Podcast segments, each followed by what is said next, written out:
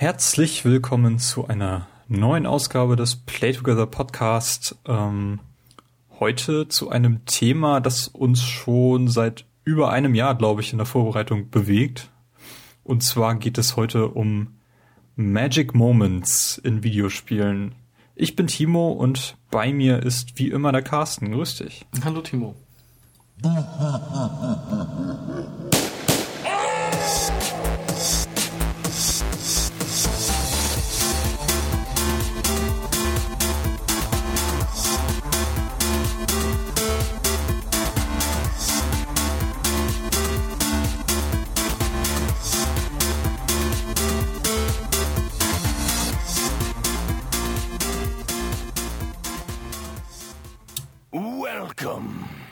Ja, das war gerade das allererste Mal, dass wir das Intro live in der Episode einspielen, ohne dass ich das hinterher hineinschneiden muss.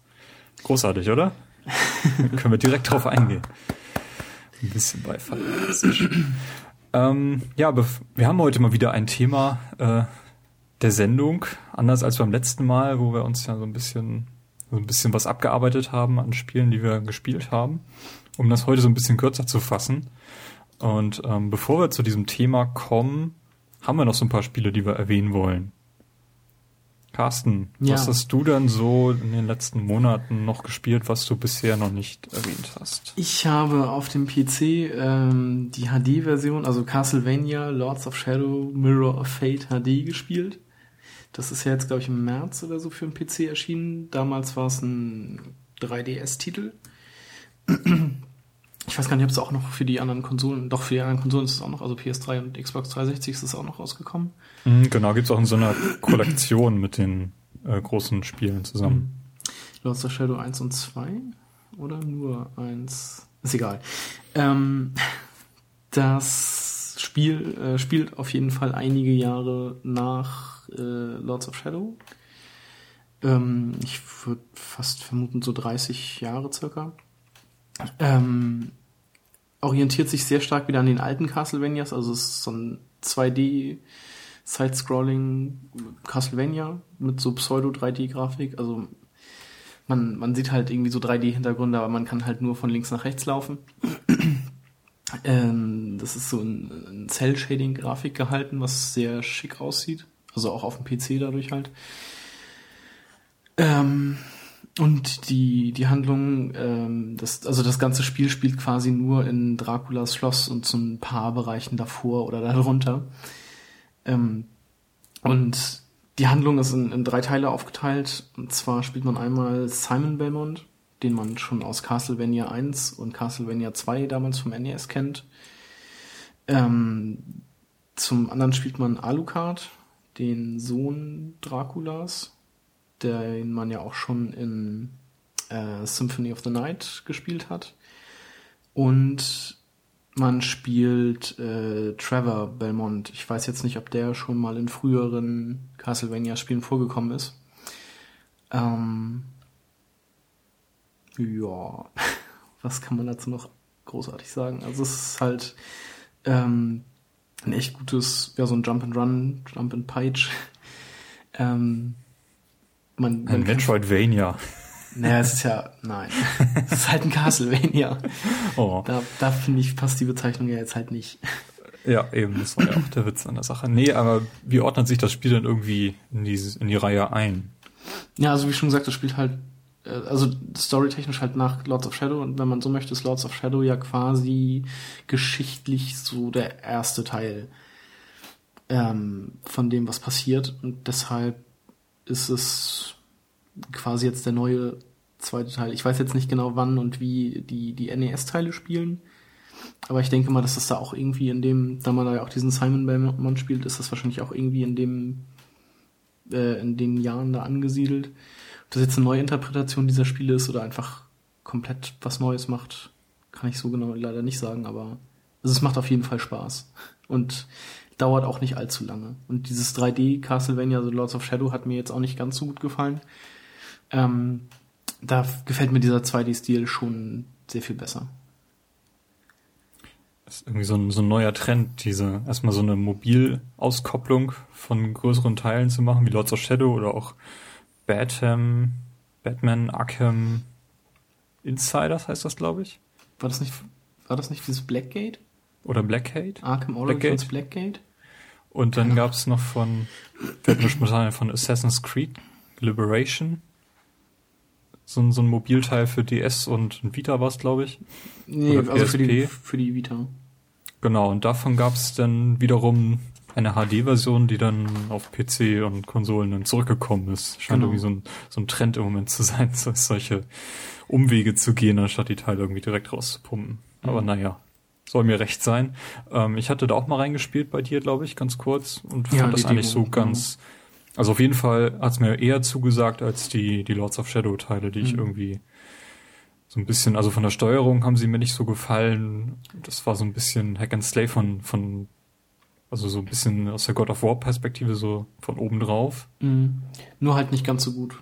Also, Ja, genau, also das fühlte sich halt irgendwie nicht, nicht richtig an, was, wie das funktioniert hat und ähm, dieses äh, Mirror of Fate geht so ein bisschen zurück zu den Wurzeln, hat aber, aber auch eine modernere Grafik und das hat meiner Meinung nach, glaube ich, vieles richtig gemacht, Mhm. wobei ich eben nur von den 10, 15 Minuten, die ich da, die ich da jetzt reingespielt hatte, sprechen kann. ja, also ich find's ähm, generell, glaube ich, etwas zu kurz, vielleicht sogar schon. Also ich, na gut, ich habe da, glaube ich, auch schon 10, 11 Stunden reingebracht, aber ähm, irgendwie fand ich es trotzdem dann, als ich durch war, etwas kurz. Und äh, das ist zwar klar bei diesen Spielen dieses Backtracking, also dass man halt irgendwie eine Waffe bekommt oder eine, ein Upgrade, dass man halt ähm, zu späteren, also zu früheren Orten wieder zurück kann und da dann neue Wege öffnen kann und so, aber in dem Spiel hat mich das eigentlich äh, eher gestört, muss ich sagen, weil es dann doch recht lange Wege waren, die man gehen musste, obwohl es nachher auch so eine Pseudo-Beam-Fähigkeit gibt, also so eine Teleporter-Fähigkeit, also Okay. durch Teleporter. Mhm. Ähm, aber das, da hat mich dieses Backtracking halt schon ein bisschen gestört, weil es halt auch nötig war. Und bei den anderen ist es, glaube ich, so, dass man das nicht unbedingt machen muss. Aber naja, es war schon ganz okay. Mir hat das Spiel Spaß gemacht, auf jeden Fall. Du hast es auch durch, ne? Ich hab's durch, ja. Ja, sehr schön. Ja, ich habe auch ein äh, Mobilspiel gespielt und zwar auf dem DS, beziehungsweise habe ich es auf meinem 3DS gespielt und zwar Professor Layton und das geheimnisvolle Dorf. Und ähm, ja, dann nach dem Titel habe ich schon ganz schön lange gesucht, weil er doch recht teuer teilweise ist. Ich habe ihn dann irgendwann bei, bei GameStop mal äh, in der Grabbelkiste gefunden und mitgenommen. Es ist ja äh, also von, von den Professor Layton Teil der erste Teil, der rausgekommen ist. Allerdings ist es wie bei Star Wars, dass dieser Teil quasi den Beginn der zweiten Trilogie definiert. Also mittlerweile gibt es noch eine weitere Trilogie. Da habe ich den ersten Teil. Da hast du den ersten Teil von, genau. Der Ruf des Phantoms. Ja, also der ist wohl, wenn man das chronologisch spielen möchte, der erste, wobei äh, das glaube ich alles so weitestgehend doch recht abgeschlossene Teile sind. Also kann man auch ein bisschen durcheinander kommen. Mittlerweile gibt's sechs Hauptteile, Ein Spin-off. ein Also, Spin-off oder Crossover, Crossover, mit, genau. mit wem war? Ja. Phoenix Wright Genau. und eben noch irgendwie ein oder zwei Kinofilme. Ich glaube, ein, also die ewige Diva ist das, glaube ich. Genau, aber in Japan gibt's glaube ich noch Okay. Entweder sind welche angekündigt oder es gibt sie schon, aber da bin ich jetzt auch nicht auf dem Laufenden. Jedenfalls wusste ich eigentlich, ich wollte eigentlich einfach nur mal kennenlernen, was, äh, warum Professor Layton so berühmt ist, also warum diese Teile so beliebt sind. Ich habe die damals nie gespielt, als ich den DS hatte. Es gibt sie auch nur auf dem DS. Mhm. Und ich wollte einfach mal wissen, was, was ist das so das Besondere an diesem Spiel? Also was macht es? Das Einzige, was ich wusste von vornherein war, da gibt's irgendwie so klassische Knobelrätsel, um die eine Geschichte gesponnen wird. Mhm. Und konnte das nicht so richtig zuordnen. Und war dann aber doch überrascht, wie professionell und, und motivierend das ganze Spiel auch aufgebaut ist. Also es sind extrem viele, viele Zwischensequenzen, die äh, so ein bisschen Anime-Stil gezeichnet sind. Also ein Mhm. bisschen, sie sind Anime-Stil. Ja, genau. Ähm, das wirkt auf dem 3DS so ein bisschen verloren, weil sie natürlich im Breitbildformat dargestellt werden, allerdings auf dem unteren Bildschirm. Das sieht so ein bisschen blöd aus, wenn man oben halt diesen fetten Screen hat, wo gar nichts zu sehen ist. Ja, aber ich habe ähm, jetzt in, äh, in den, der Ruf des Phantoms schon mal reingespielt und da sind halt auch Auf dem oberen Bildschirm, also dadurch, dass der DS ja einen kleineren Bildschirm hatte, sind einfach auch links und rechts schwarze Balken dran. Also das, Das ist ja bei jedem DS-Spiel so, was Ja, genau. auf einem 3DS-Spiel deshalb ist, also deshalb sind die Bildschirme auch gleich groß und deshalb ist es mir eigentlich auch egal, auf welchem es jetzt dargestellt wird. Ja, es sieht halt mal so ein bisschen komisch aus, aber gewöhnt man sich schnell dran. Mhm. Ich hatte auch irgendwie das Gefühl, dass am Ende des Spiels doch zu wenig Sequenzen da war, weil die echt ähm, sehr, sehr schön gezeichnet sind und auch eine Story erzählen, die ich nicht unbedingt so erwartet hätte. Also die ist japanisch durchaus ganz schön abgefahren, Ja. aber schafft es irgendwie am Ende dann doch diesen Bogen zu spannen und eine, eine abgeschlossene Story zu erzählen, die halt abgedroschen wirkt, aber dann doch glaubhaft irgendwie. ja. Gibt's da auch schon Sprachausgabe in den Zwischensequenzen? Genau, in den Sprachausgabe, äh, in den Zwischensequenzen gibt es englische Sprachausgabe. Ah. Ich glaube, in den neueren Teilen Also haben sie es sogar auf Deutsch übersetzt. Ja, genau, in meinem ist es auf Deutsch. Okay. Also ab dem dann wahrscheinlich. Allerdings äh, irgendwie, wenn man sich halt mit, mit Dorfbewohnern unterhält, Ja, dann Äh. kommt nur eine Textbox. sieht man nur diese Textboxen genau. Nee, und dann, wie, wie es halt ist, also man geht in das Dorf rein, weil man irgendwie einen Fall lösen soll, der sich um ein Erbe dreht. Man soll irgendwie so einen goldenen Apfel finden und untersucht dann erstmal diese Familie, befragt da Leute und gerät dann plötzlich in irgendwelche Detektivfälle äh, hinein.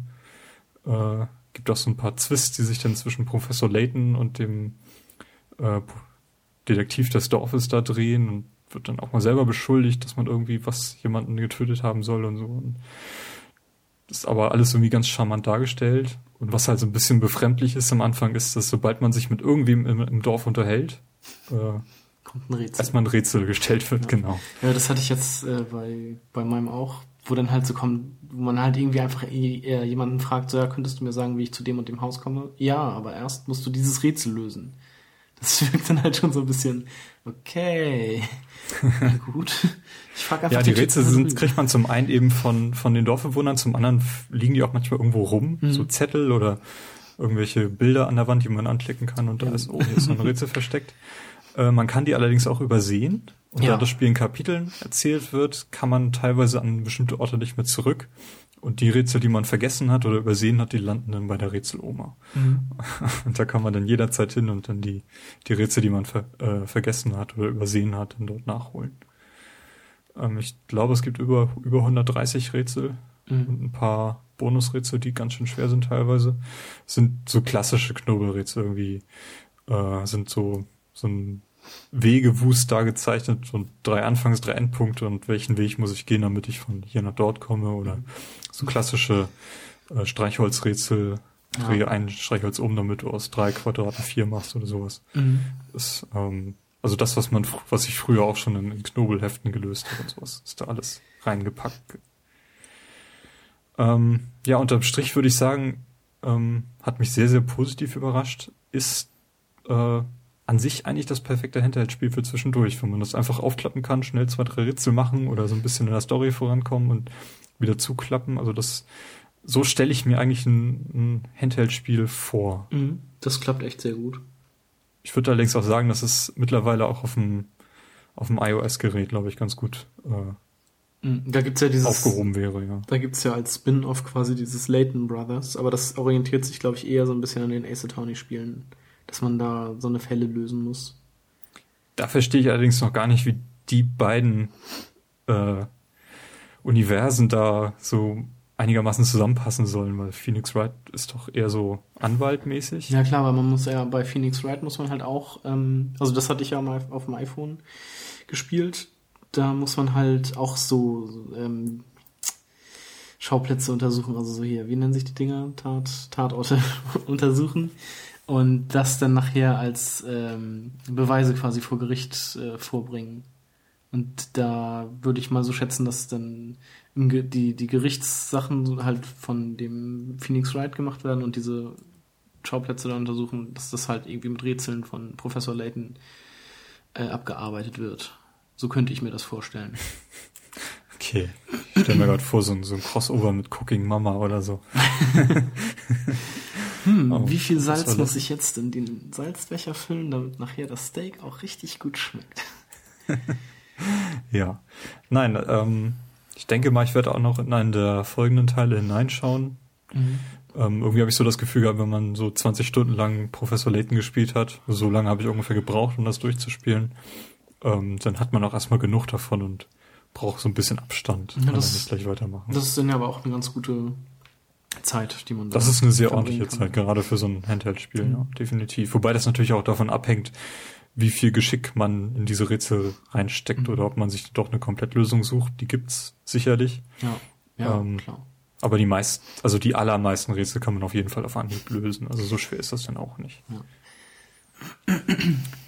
Ja, das war das einzige Spiel, was ich äh, in dieser Folge beisteuern möchte, weil die nächste, die E3-Folge ist ja auch gar nicht mehr so weit weg. Ja, das ist richtig. Aber du hast noch was für uns. Ich habe noch ein Spiel und zwar habe ich auf der PlayStation 4 äh, Infamous Second Son gespielt, was ja auch wieder so ein kleiner Grafikblender ist, aber leider sonst auch nicht viel mehr zu bieten hat.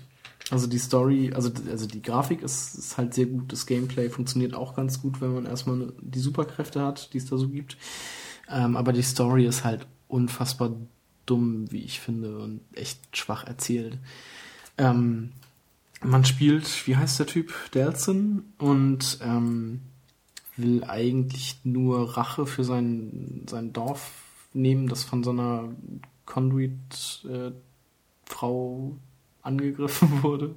Die so eine, also Conduit sind die, äh, sind diese Leute mit den, mit den Superkräften, also so werden genannt und ähm, also diese, diese Frau, die da quasi das Dorf angreift, ist, gehört dieser Einheit DUI, glaube ich, so heißt die, an. Die sind halt dazu da, äh, diese Conduits gefangen zu nehmen.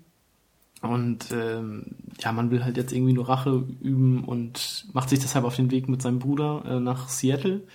Der Bruder ist Polizist und ja, muss sich dann halt äh, durch die Stadt kämpfen, der, im Handlungsverlauf weitere Conduits auf seine Seite ziehen und dann ja zum Ende diese Frau halt bekämpfen. Ich weiß jetzt nicht genau, wie sie heißt, aber ähm, ja, so lässt sich das zusammenfassen und das ist halt echt also auch schwach rübergebracht, wie ich finde, was das das einzig Gute an dem, also das einzig Coole ist halt, wenn man die Superkräfte hat und damit durch die Stadt läuft, fliegt und so, das ist halt einfach, sieht halt einfach wunderschön aus und das macht auch einfach viel Spaß.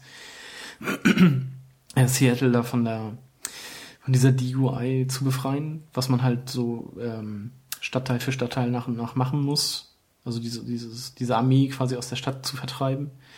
Das ist sehr, sehr gut umgesetzt, wie ich finde. Man muss dann halt äh, nach und nach so eine ähm, mobilen Stützpunkte äh, zerstören und dann also die den Einflussbereich noch weiter äh, verkleinern, indem man irgendwie noch so Graffitis sprüht oder Informanten äh, ausschaltet oder wieder äh, Videokameras hackt und sowas.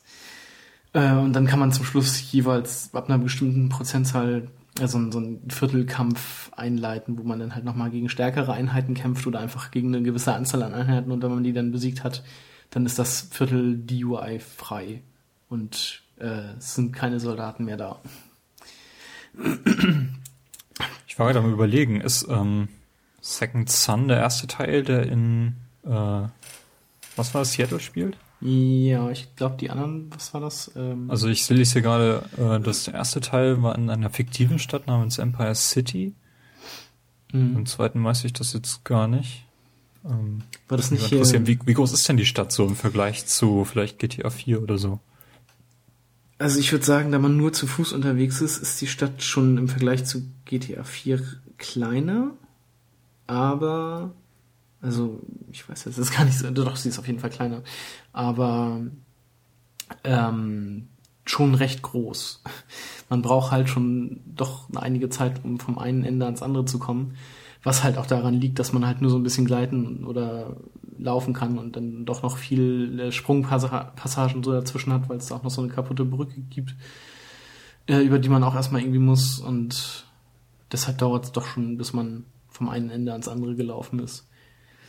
Also man, man hat jetzt nicht so das Gefühl, so ich laufe jetzt los und ah, da ist schon wieder das andere Ende. Okay, schade. So viel lässt sich ja also gar nicht machen. Also man hat schon gut zu tun.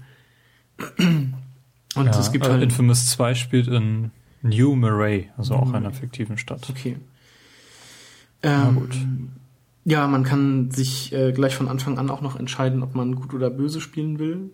Man kann leider nicht so einen, so einen Zwischenweg nehmen, weil das einfach überhaupt nichts bringt. Ähm, also man kann sich nicht zwischendurch entscheiden, so, ach, die, das löse ich jetzt mal gut und auch das löse ich jetzt mal böse, weil dann hat man einfach nichts davon. Ähm, weil es gibt entweder für die gute Seite oder für die schlechte Seite gibt's halt Spezialkräfte. Und wenn man so den neutralen Weg geht, dann kriegt man halt weder das eine noch das andere. Und so die Entscheidung, ob man gut oder böse spielt, die kommt halt direkt nach der ersten halben Stunde. Und danach sollte man das Spiel dann halt auch ausrichten. Ähm, ja. ja. Was ich so ganz witzig fand, das hatte ich glaube ich auf YouTube oder so gesehen, äh, dass die Entwickler so ein paar Gags eingebaut haben, so ein Referenzen auf Nintendo-Franchises. Also man kann da irgendwo Bilder von Mario und Luigi finden oder das Master Schwert und das Hyrule Shield äh, liegt da irgendwo in der Ecke rum. Das finde ich so ganz charmant von den Entwicklern, dass sie das gemacht haben. Ich habe da nur so Referenzen auf, wie hieß es, Ratchet und Clank, nee, nicht Ratchet und Clank hier, äh, Sly Cooper gesehen, glaube ich. Da gibt's immer so eine Neonschilder. Ähm, Apropos Neonschilder. Äh, es gibt ja verschiedene Superkräfte, die man hat. Am Anfang ist es halt Rauch und danach kommt noch Neon und noch so zwei andere Kräfte dazu.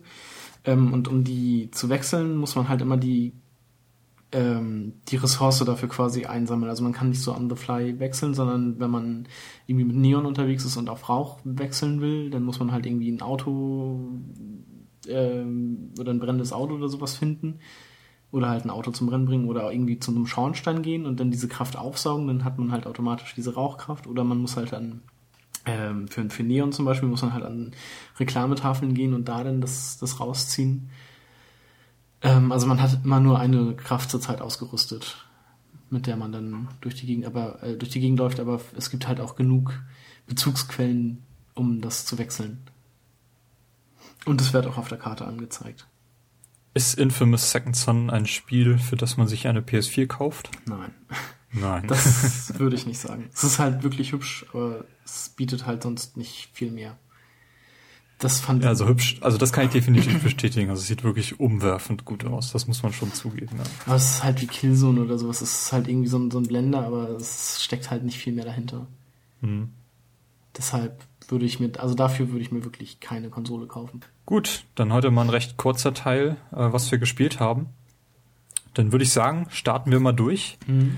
mit dem Thema der, dieser Episode und zwar Magic Moments. Genau. Ähm, wir haben im Vorfeld, äh, bevor wir gleich mal zu unserer Definition von Magic Moments kommen, einfach mal jeden, der bei uns mal hier im Podcast zu Gast war, äh, gefragt oder darum gebeten, uns einen Beitrag einen Audiobeitrag zukommen zu lassen. Das kam auch ganz gut an.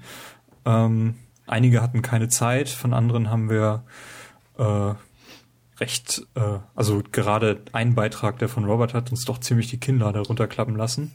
Ähm, vier Beiträge haben wir insgesamt bekommen.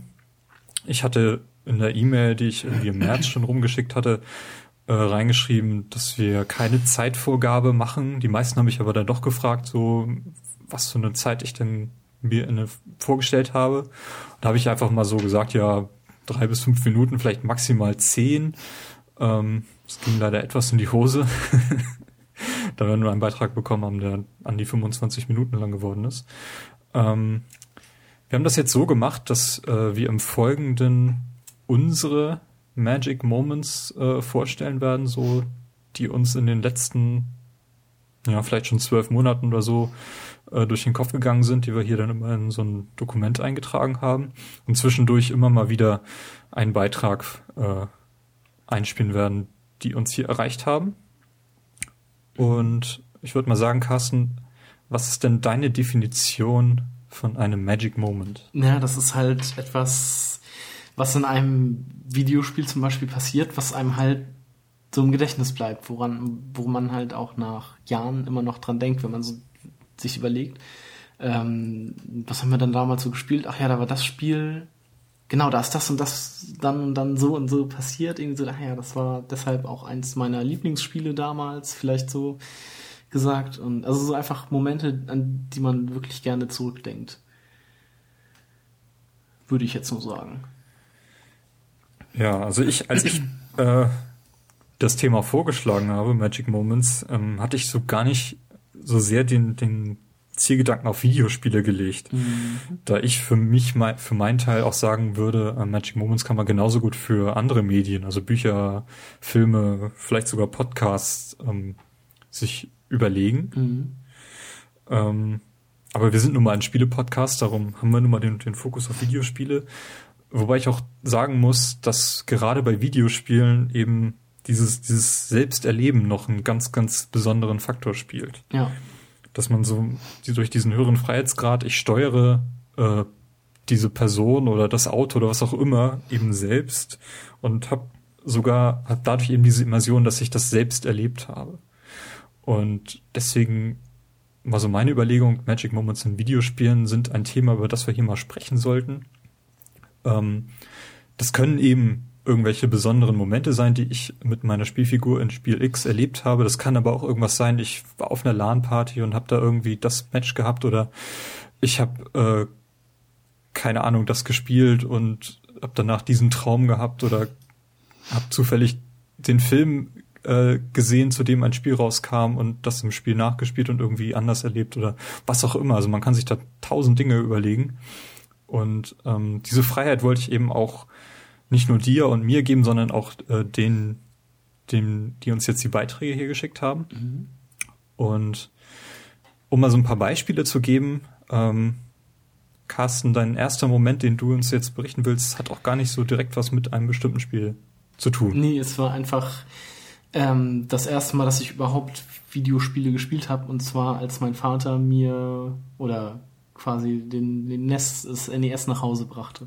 Ich glaube, das habe ich ja auch irgendwann schon mal erzählt, dass ich zu dem Zeitpunkt nur den Gameboy kannte und dann erstmal diesen riesigen Kasten in der Hand hatte und überhaupt nicht wusste, was ich damit anfangen soll. Und dachte mir so, hä, das hat nur zwei Knöpfe und wo ist eigentlich der Bildschirm? Und überhaupt nichts damit anfangen konnte. Und dann macht er das halt an den oder schließt es an den Fernseher an, gibt mir den Controller in die Hand und da ja riesige Augen, Kinnlade runtergeklappt und ich saß dann davor und habe Super Mario Brothers gespielt und es war einfach super. Und ich weiß halt auch noch, als du denn das erste Mal da warst und wir das zusammengespielt haben. Ähm, also wie alt waren wir da? Sechs oder so? Bestimmt fünf, fünf, sechs irgendwie. Und du dann, ähm, weiß ich noch, dass du dann in dem im zweiten Level warst, also in dem in dem Keller von diesem Schloss und immer beim Springen mit dem mit dem Pad halt so durch die Gegend gerissen hast, weil du halt dann dachtest oder meintest, man muss ja springen und dann dieses das Pad dazu irgendwie durch die Gegend werfen so mehr oder weniger. Aber das so, so einen Moment hatte irgendwie wahrscheinlich früher jema, äh, jeder irgendwie mal, dass man so angefangen hat, so Videospiele zu spielen. Also, dass man das Geschehen auf dem Fernseher selber ja, genau. steuern kann. Stimmt, ja. Ja, ähm, bei weiteren Magic Moments, also wir nennen im Vornherein immer das Spiel und möchten natürlich auch eine allgemeine Spoilerwarnung aussprechen.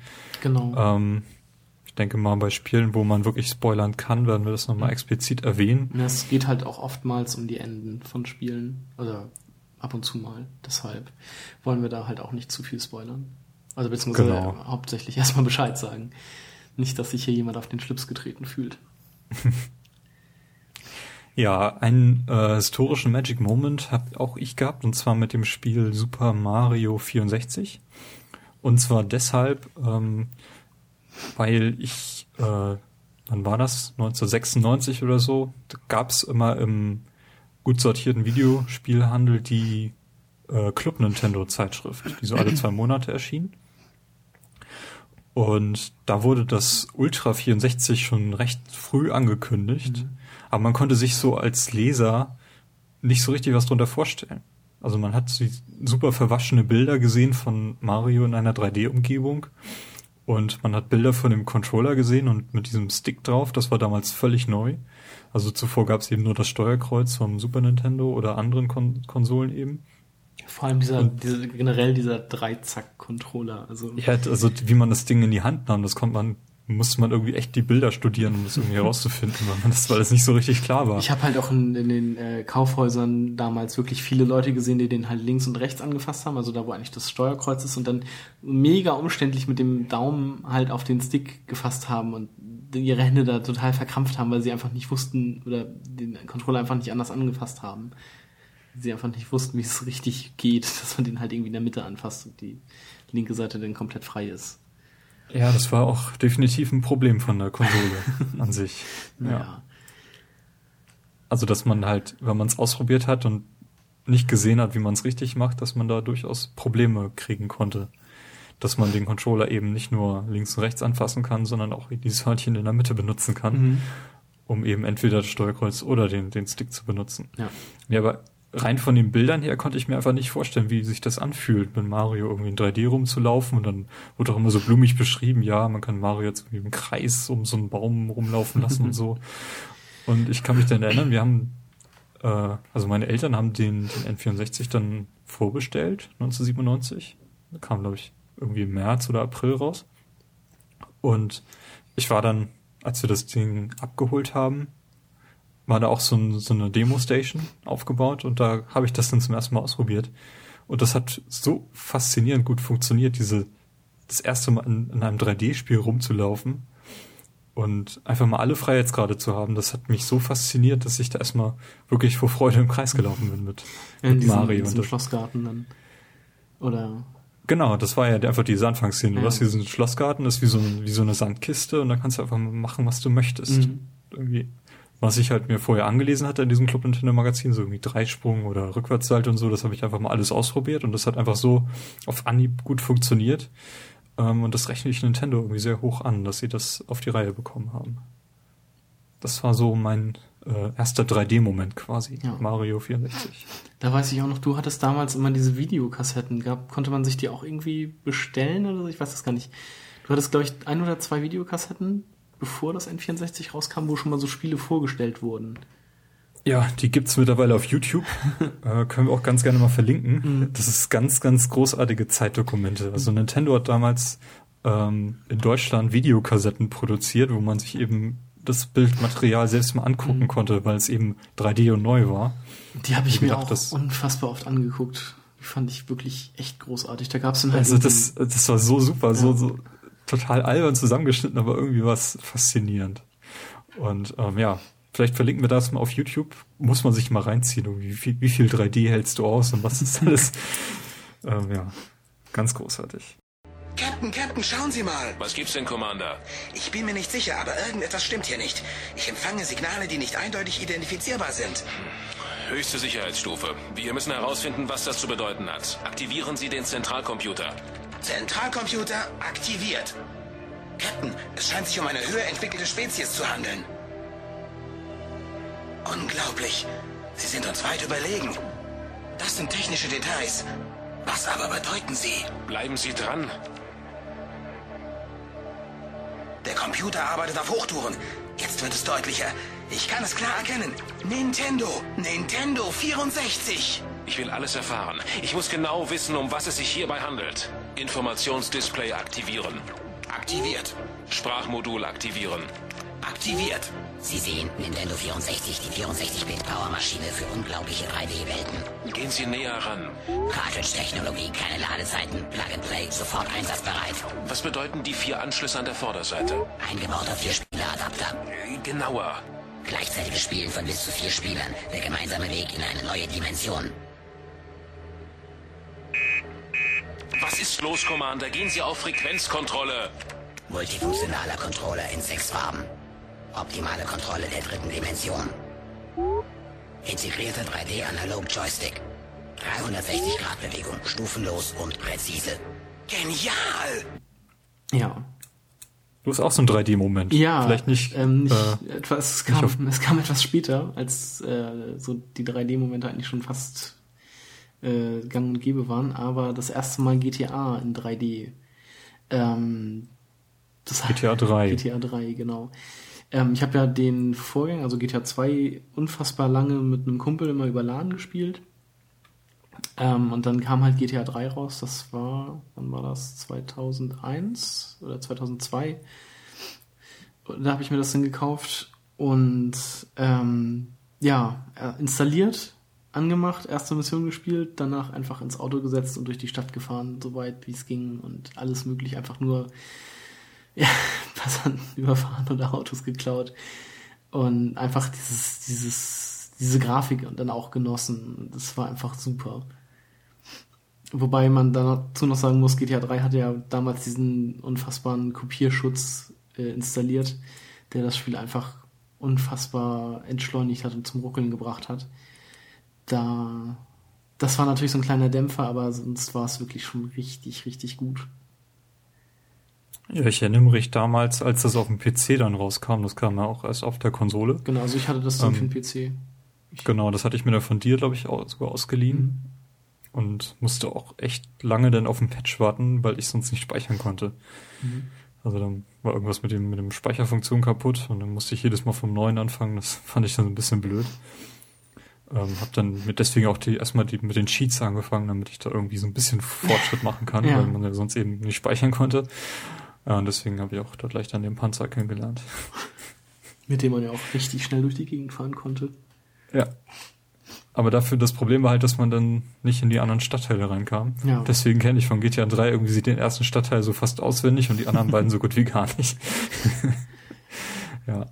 Aber so war das damals. Ja.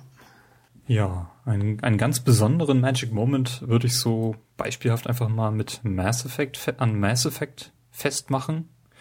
Ähm, insbesondere am ersten Teil dieser Trilogie, äh, weil ich im, im Vorfeld, bevor dieses Spiel erschienen ist, wann war es, 2007 glaube ich, davon gehört habe, dass es dazu noch ein Buch gibt, welches so ein bisschen die Vorgeschichte und diese Origin Story erzählt. Ähm, Mass Effect ist ja so ein ähm, Mix aus, oder so war es damals in der Presse, so ein Mix aus RPG und Shooter. Das Ganze spielt im Weltraum. Und äh, in dieser, in diesem Buch, in dem ersten, in dieser Origin Story geht es halt darum, wie die Menschheit äh, das All quasi entdeckt hat oder die Technologie gefunden hat, um eben die Citadel zu finden. Ja. Über dieses äh, Dings da auf dem Mars. Ja, genau, dass äh, Pluto gar kein Planet ist, sondern eben ein Masseportal und wenn man diese Technologie beherrschen kann, kann man eben in kurzer Zeit große Distanzen überwinden und eben auch äh, die Citadel erreichen. Ja. Und da geht's dann auch darum, welchen Stand hat äh, die menschliche Rasse bei den anderen Rassen. So, da gibt's halt diesen Rat, wo die Menschen irgendwie keinen Sitz haben und äh, dann diese, weiß gar nicht, wie diese Bezeichnung ist, die Saren dann da innen hat. Diese Spectre, Ähm, genau. Spectre. Genau, Saren ist da der Spectre und im Buch geht's halt um die äh, um den Konflikt zwischen Captain Anderson und Saren. Saren ist ja Genau. dann auch der Bösewicht in Mass Effect 1. Genau. Und es geht ja auch darum, dass Anderson irgendwie der erste menschliche Spectre werden soll. Was dann ja äh, Nicht, es wird nichts. Es wird nichts, oder? genau. Das, der erste Spectre wird man dann ja im Mass Effect 1 selbst. Genau. Ja. Und ich fand es halt großartig, als ich dann im Spiel, das Spiel gespielt habe und eben auf diese Personen gestoßen bin, die und äh, auch auf alle Rassen gestoßen bin, die im Buch schon ähm, so blumenhaft beschrieben wurden und angekündigt wurden, so dass ich da so ein bisschen darauf vorbereitet war. Und eben, eben der Moment, auf Captain Anderson zu treffen, der da schon zu alt ist, äh, um irgendwie Spectre zu werden und dass man jetzt selbst der Held ist, den man ja vorher auch selber gestaltet hat äh, und dann eben auch auf Saren trifft und den, den Rat kennenlernt und alles und äh, sieht, wie die Citadel tatsächlich aussieht und raus aus der Vorstellung, die ich mir selber gemalt habe im Buch, als ich das gelesen Mhm. habe. Ähm, ganz, Warst du ganz da, großartig. warst du da enttäuscht oder hast du dich, hast du dir gedacht, ah ja, so habe ich mir das vorgestellt? Es war tatsächlich ganz ähnlich so, wie ich es mir vorgestellt habe. Natürlich ein bisschen anders. Also da wird zum Beispiel beschrieben, wie diese äh, diese spinnenartigen Wesen auf der Citadel halt rumgehen und alles reparieren, was kaputt ist und keiner weiß, wie die funktionieren. Ja, genau. Ähm, das das habe ich mir so ein bisschen anders vorgestellt, aber es war halt alles so gut beschrieben im Buch, dass man auch diese Elemente alle äh, auf, erst, auf den ersten Blick wiedererkannt hat, als man das Spiel gespielt hat. Ja. Ich habe das Buch nach, also gelesen, nachdem ich den ersten Teil gespielt habe. Ja. Beziehungsweise nachdem ich den ersten und zweiten Teil gespielt habe. Äh, habe ich die ganzen Bücher, glaube ich, gelesen. Und, ähm, von den Büchern muss ich tatsächlich sagen, fand ich das zweite am besten. Weil man da ja nachher noch ähm, auf diesen ähm, Schiffen von diesen Weltraumnomaden ist. Wie hießen sie nochmal? Ja, Genau. irgendwie so. Die, die Rasse der äh, Tali auch angehört. Mhm. Ähm, und da wird halt ganz gut beschrieben, wie diese Schiffe aussehen und wie die darauf wohnen. Und das fand ich halt sehr, sehr interessant. Und äh, deshalb hoffe ich einfach, dass es da nochmal irgendwie ein Mass Effect-Spiel gibt, was auf diesen Schiffen spielt.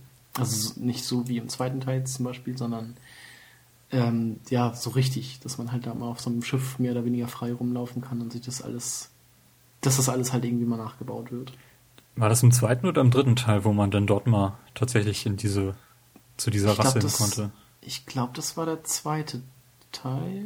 Was der zweite? Ja, oder ich glaub es auch. Nach, ich, also ich meine, es war da die, die ähm, Charaktermission von Tali, wo man dann halt ähm, sie in dieser Gerichtsverhandlung vertreten musste, was ich jetzt im Nachhinein auch unfassbar episch fand, wenn man die richtigen Gesprächsoptionen gewählt hat. Also Mass Effect rechne ich halt hoch an, dass es so Mhm. eine abgeschlossene Trilogie ist, die halt eine extrem, rund, eine extrem runde Geschichte erzählt, auch wenn man mit dem Ende vielleicht nicht unbedingt äh, einverstanden sein muss.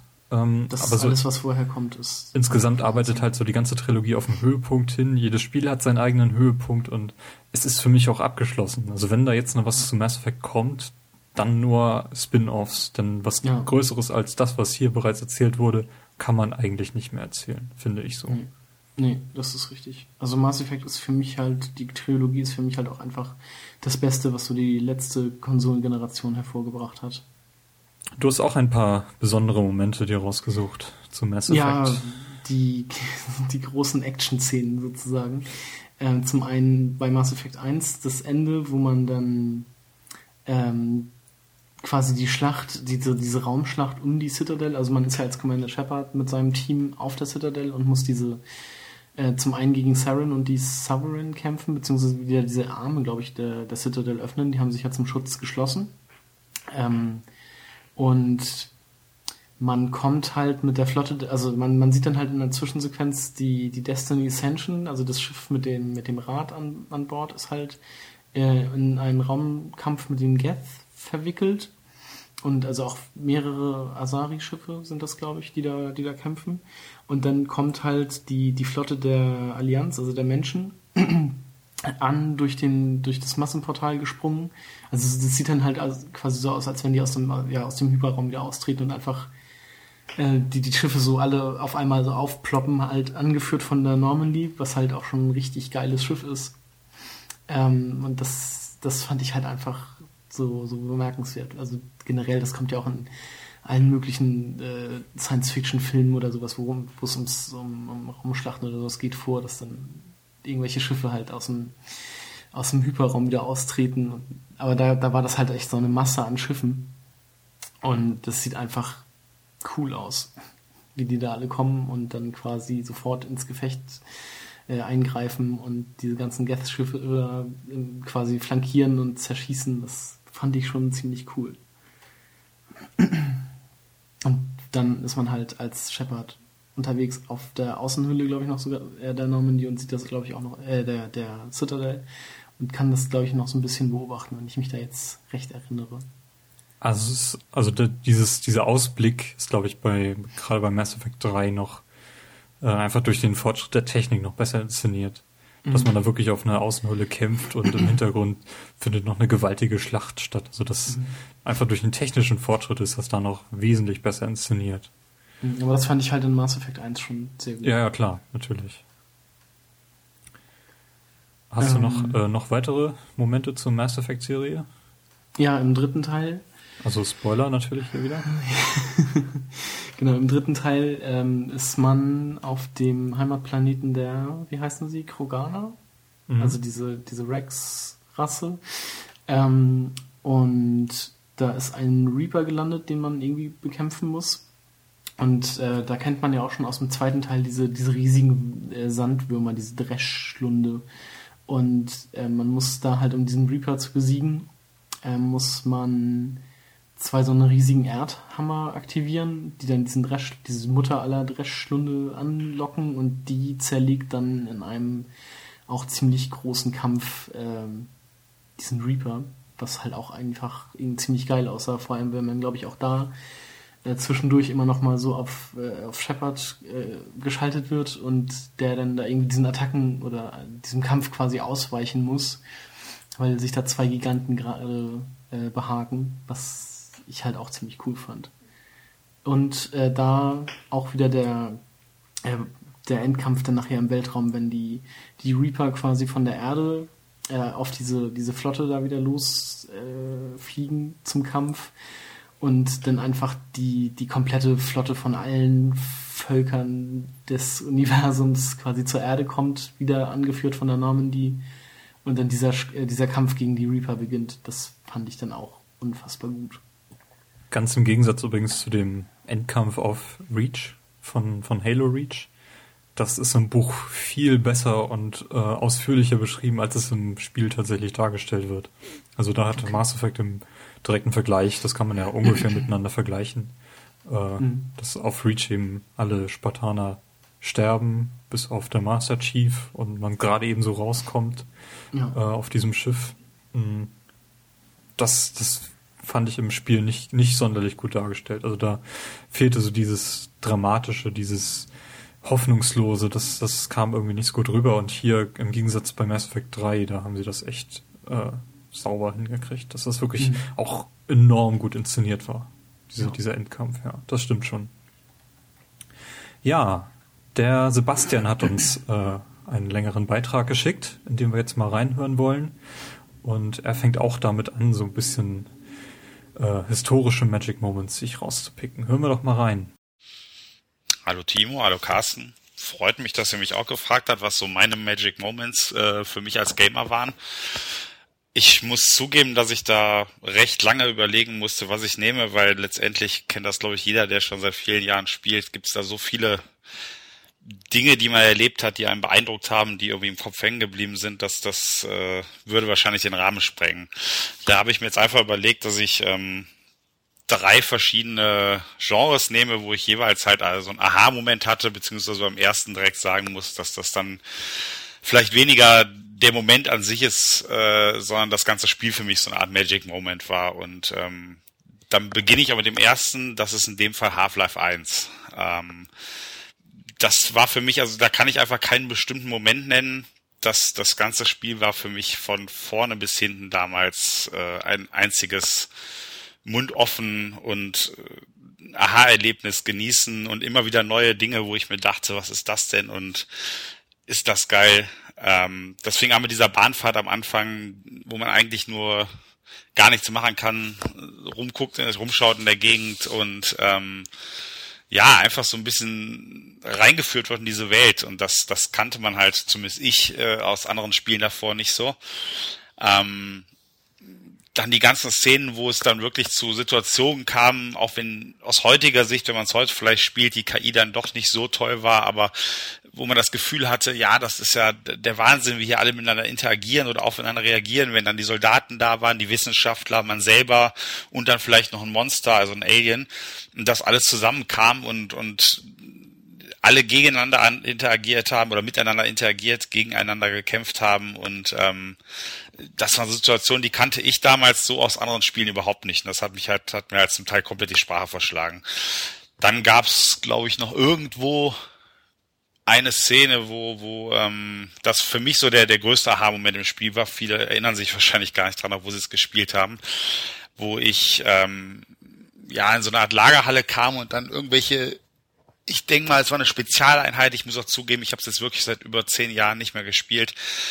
Äh, also wie so eine Spezialeinheit vom Militär dann kam, die so ein bisschen ähnlich wie Ninjas, sage ich mal, agiert hat, dauernd hinter einem war, versteckt war und wahrscheinlich war dort auch, wenn man es heute spielt, die KI und das Ganze an sich gar nicht so beeindruckend. Aber damals war es für mich der der absolute Wahnsinn, wie ich, also ich war richtig reingesogen in das Spiel, was mir sonst selten passiert bei bei äh, solchen Spielen, ähm, gerade bei Shootern äh, und hat, hatte Angst und war am gucken hinter der nächsten Ecke, wo kommt einer mich am Verstecken und am Schleichen und das das war halt äh, richtig genial und ähm, also mein erster Magic Moment ist ganz klar als ganzes Half-Life 1. Ähm, ja, unterbrechen wir mal kurz. Hast du Half-Life gespielt? Ja, das war tatsächlich so auch einer meiner ersten Shooter, möchte ich behaupten.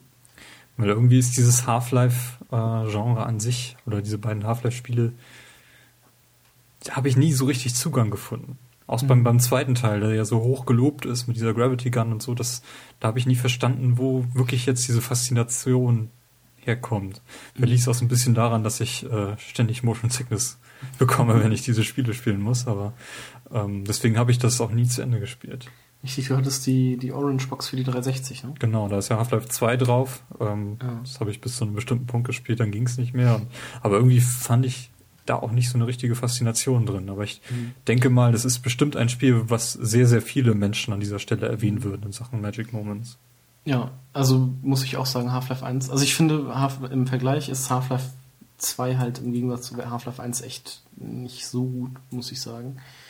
Ähm, Half-Life 1 macht so an sich wirklich viel Spaß und auch gerade diese, diese Stelle, die ja gerade, also die gerade beschrieben wurde mit diesen Assassinen, sind das, glaube ich, so, die nehmen einen nachher ja auch irgendwie gefangen und schmeißen einen in so eine äh, tragen einen halt äh, so quasi mehr oder weniger bewusstlos durch die Gegend und man kann, man sieht dann halt nur, wie man irgendwie so einen Gang lang geschleift, geschleift wird und man kann sich nicht bewegen.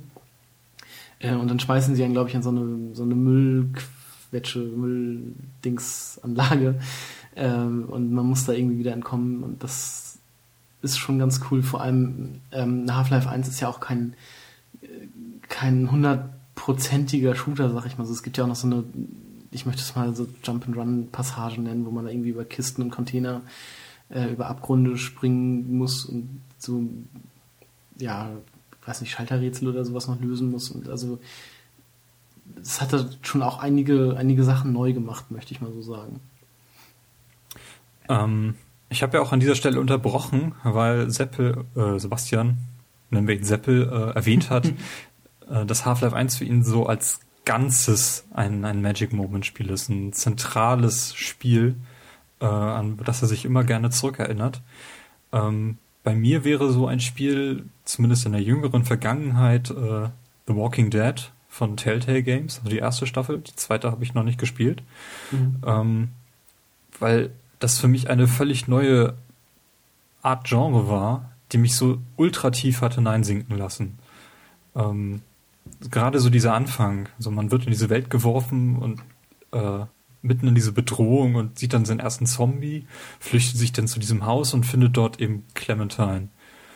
Und äh, ist von, von diesem Moment an irgendwie so ihr Va die Vaterfigur für dieses Mädchen. Und ich habe an der Stelle, als ich diese erste Episode durch hatte, schon gesagt, so, äh, wenn ich Clementine irgendwann verlieren werde, dann werde ich das Spiel ausmachen, dann werde ich das nicht weiterspielen. Und da hast du schon so grinsend gesagt, so warte mal, bis du die nächste Episode spielst. Und du, das, das hat so, so eine Spannung aufgebaut und das ähm, durch die fünf Episoden hindurch, das hat einfach so unglaublich gut funktioniert.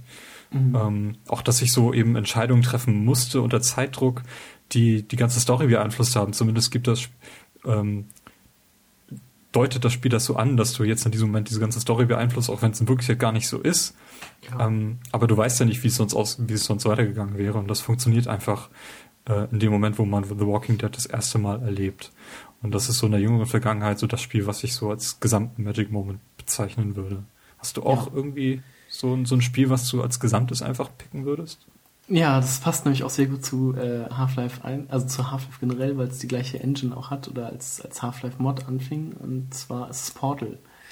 Ähm, Das ist ein gutes 1. Beispiel, ja.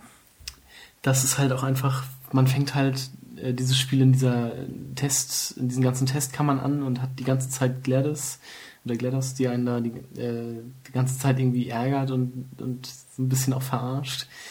Ähm, und dann, wenn das Spiel quasi in diesen zweiten Teil übergeht, wo man dann den, diesem, dieser Routine, dann dem ganzen Kram entkommt und äh, zum Schluss dann auch noch gegen äh, Gladys kämpft, äh, das, das funktionierte als komplettes halt echt, echt gut. Also vor allem durch diese ganzen Kommentare, die man halt so um die Ohren geworfen bekommt, die halt echt super witzig sind.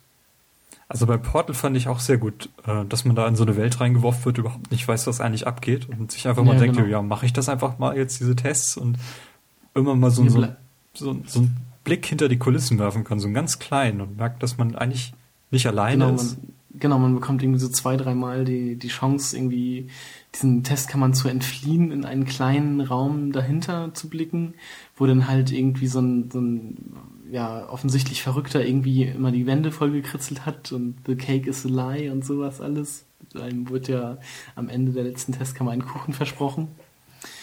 Ähm, und das ist halt auch schon, man kommt dann halt auch schon recht schnell dahinter, so, aha, hier scheint ja irgendwas nicht zu stimmen. Ähm, und das, ja, ganze Spiel macht das halt echt sehr gut. Und dann zum Schluss natürlich das äh, Still Alive, das Lied, das dann während den Credits läuft, was einfach auch nochmal unfassbar gut ist. Ähm, ja, das macht dieses ganze Spiel einfach schon ziemlich perfekt. Gut, dann äh, lassen wir Seppel mal weitersprechen. Der zweite, den ich gewählt habe, ist ein anderes Genre, das ist dann Echtzeitstrategie.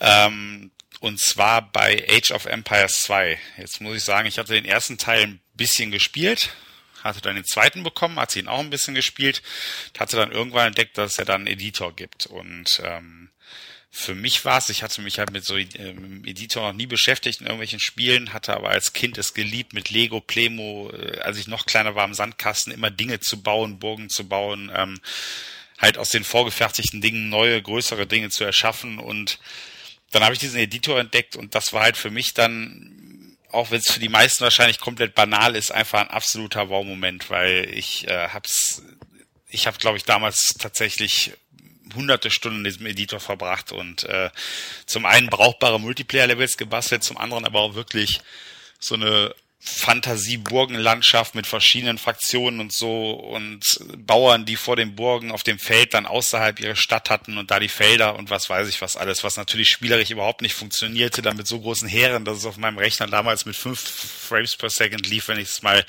wirklich dann aktiviert habe, aber äh, für mich war dieser Editor die ersten Minuten da drin, die Möglichkeiten, was man alles machen kann, das war für mich absolut ein Magic Moment im Gaming. Ähm, ja, da würde ich sagen, das ist sehr gut getroffen, denn gerade der, der Editor von Age of Empires 2 ist für mich die frühe Definition eines perfekten Editors. Den habe ich nie benutzt. Also ich hatte Age of Empires 2 auch damals. Das war mein erstes Spiel für einen PC, also für meinen eigenen PC. Aber das habe ich nie, äh, den Editor habe ich nie benutzt. Also da muss ich echt hervorheben, dass, also der hat wirklich so gut funktioniert, weil du bis ins kleinste Detail quasi alles einstellen konntest und das auch noch äh, eine Zugänglichkeit hatte, sodass du da dich nicht verlaufen hattest. Mhm. Also du konntest dir, du hast irgendwie so eine Vorstellung gehabt, das möchte ich jetzt bauen und das ging dann auch. Also du konntest irgendwie einstellen, so wenn eine Einheit hier hinkommt oder so, ähm, dann möchte ich erstmal irgendwie, keine Ahnung, dass sie dann eine Entscheidung hat, also ob sie jetzt irgendwie einen von drei Wegen geht oder da gibt es irgendwie ganz viel Gold oder irgendwie sowas, das konntest du halt alles machen. Und ähm, so als Gegenbeispiel Unreal hatte auch so einen Editor. Und der hat für mich mhm. einfach überhaupt nicht funktioniert. Das war, glaube ich, ähnlich wie bei Half-Life zum Beispiel mit diesem Hammer-Editor. Ja. Unglaublich komplex und so. Also es gibt ja unfassbar viele. Das hatte ich ja damals ähm, da mehr oder weniger zu tun mit äh, Counter-Strike, mit den ganzen äh, selbstgemachten Maps und so. Aber ich kam mit dem Editor zum Beispiel auch überhaupt nicht klar. Also da brauchte man schon so ein bisschen Erfahrung mit sowas. Ja. Und ich glaube, das war bei Unreal dann auch so. Ein gutes Beispiel ist auch der, der Editor von Warcraft 3, ähm, weil der ja auch irgendwie so ganz andere Genres hervorgebracht, wie zum Beispiel Tower Defense oder sowas. Ja, genau, diese Dota und sowas glaube ich auch noch. Ja. Ne? Also, dass das überhaupt möglich war, dass also die Community Tools bekommt, mit denen sie aus Spielen heraus ganz andere Spiele erschaffen kann. Da, mhm.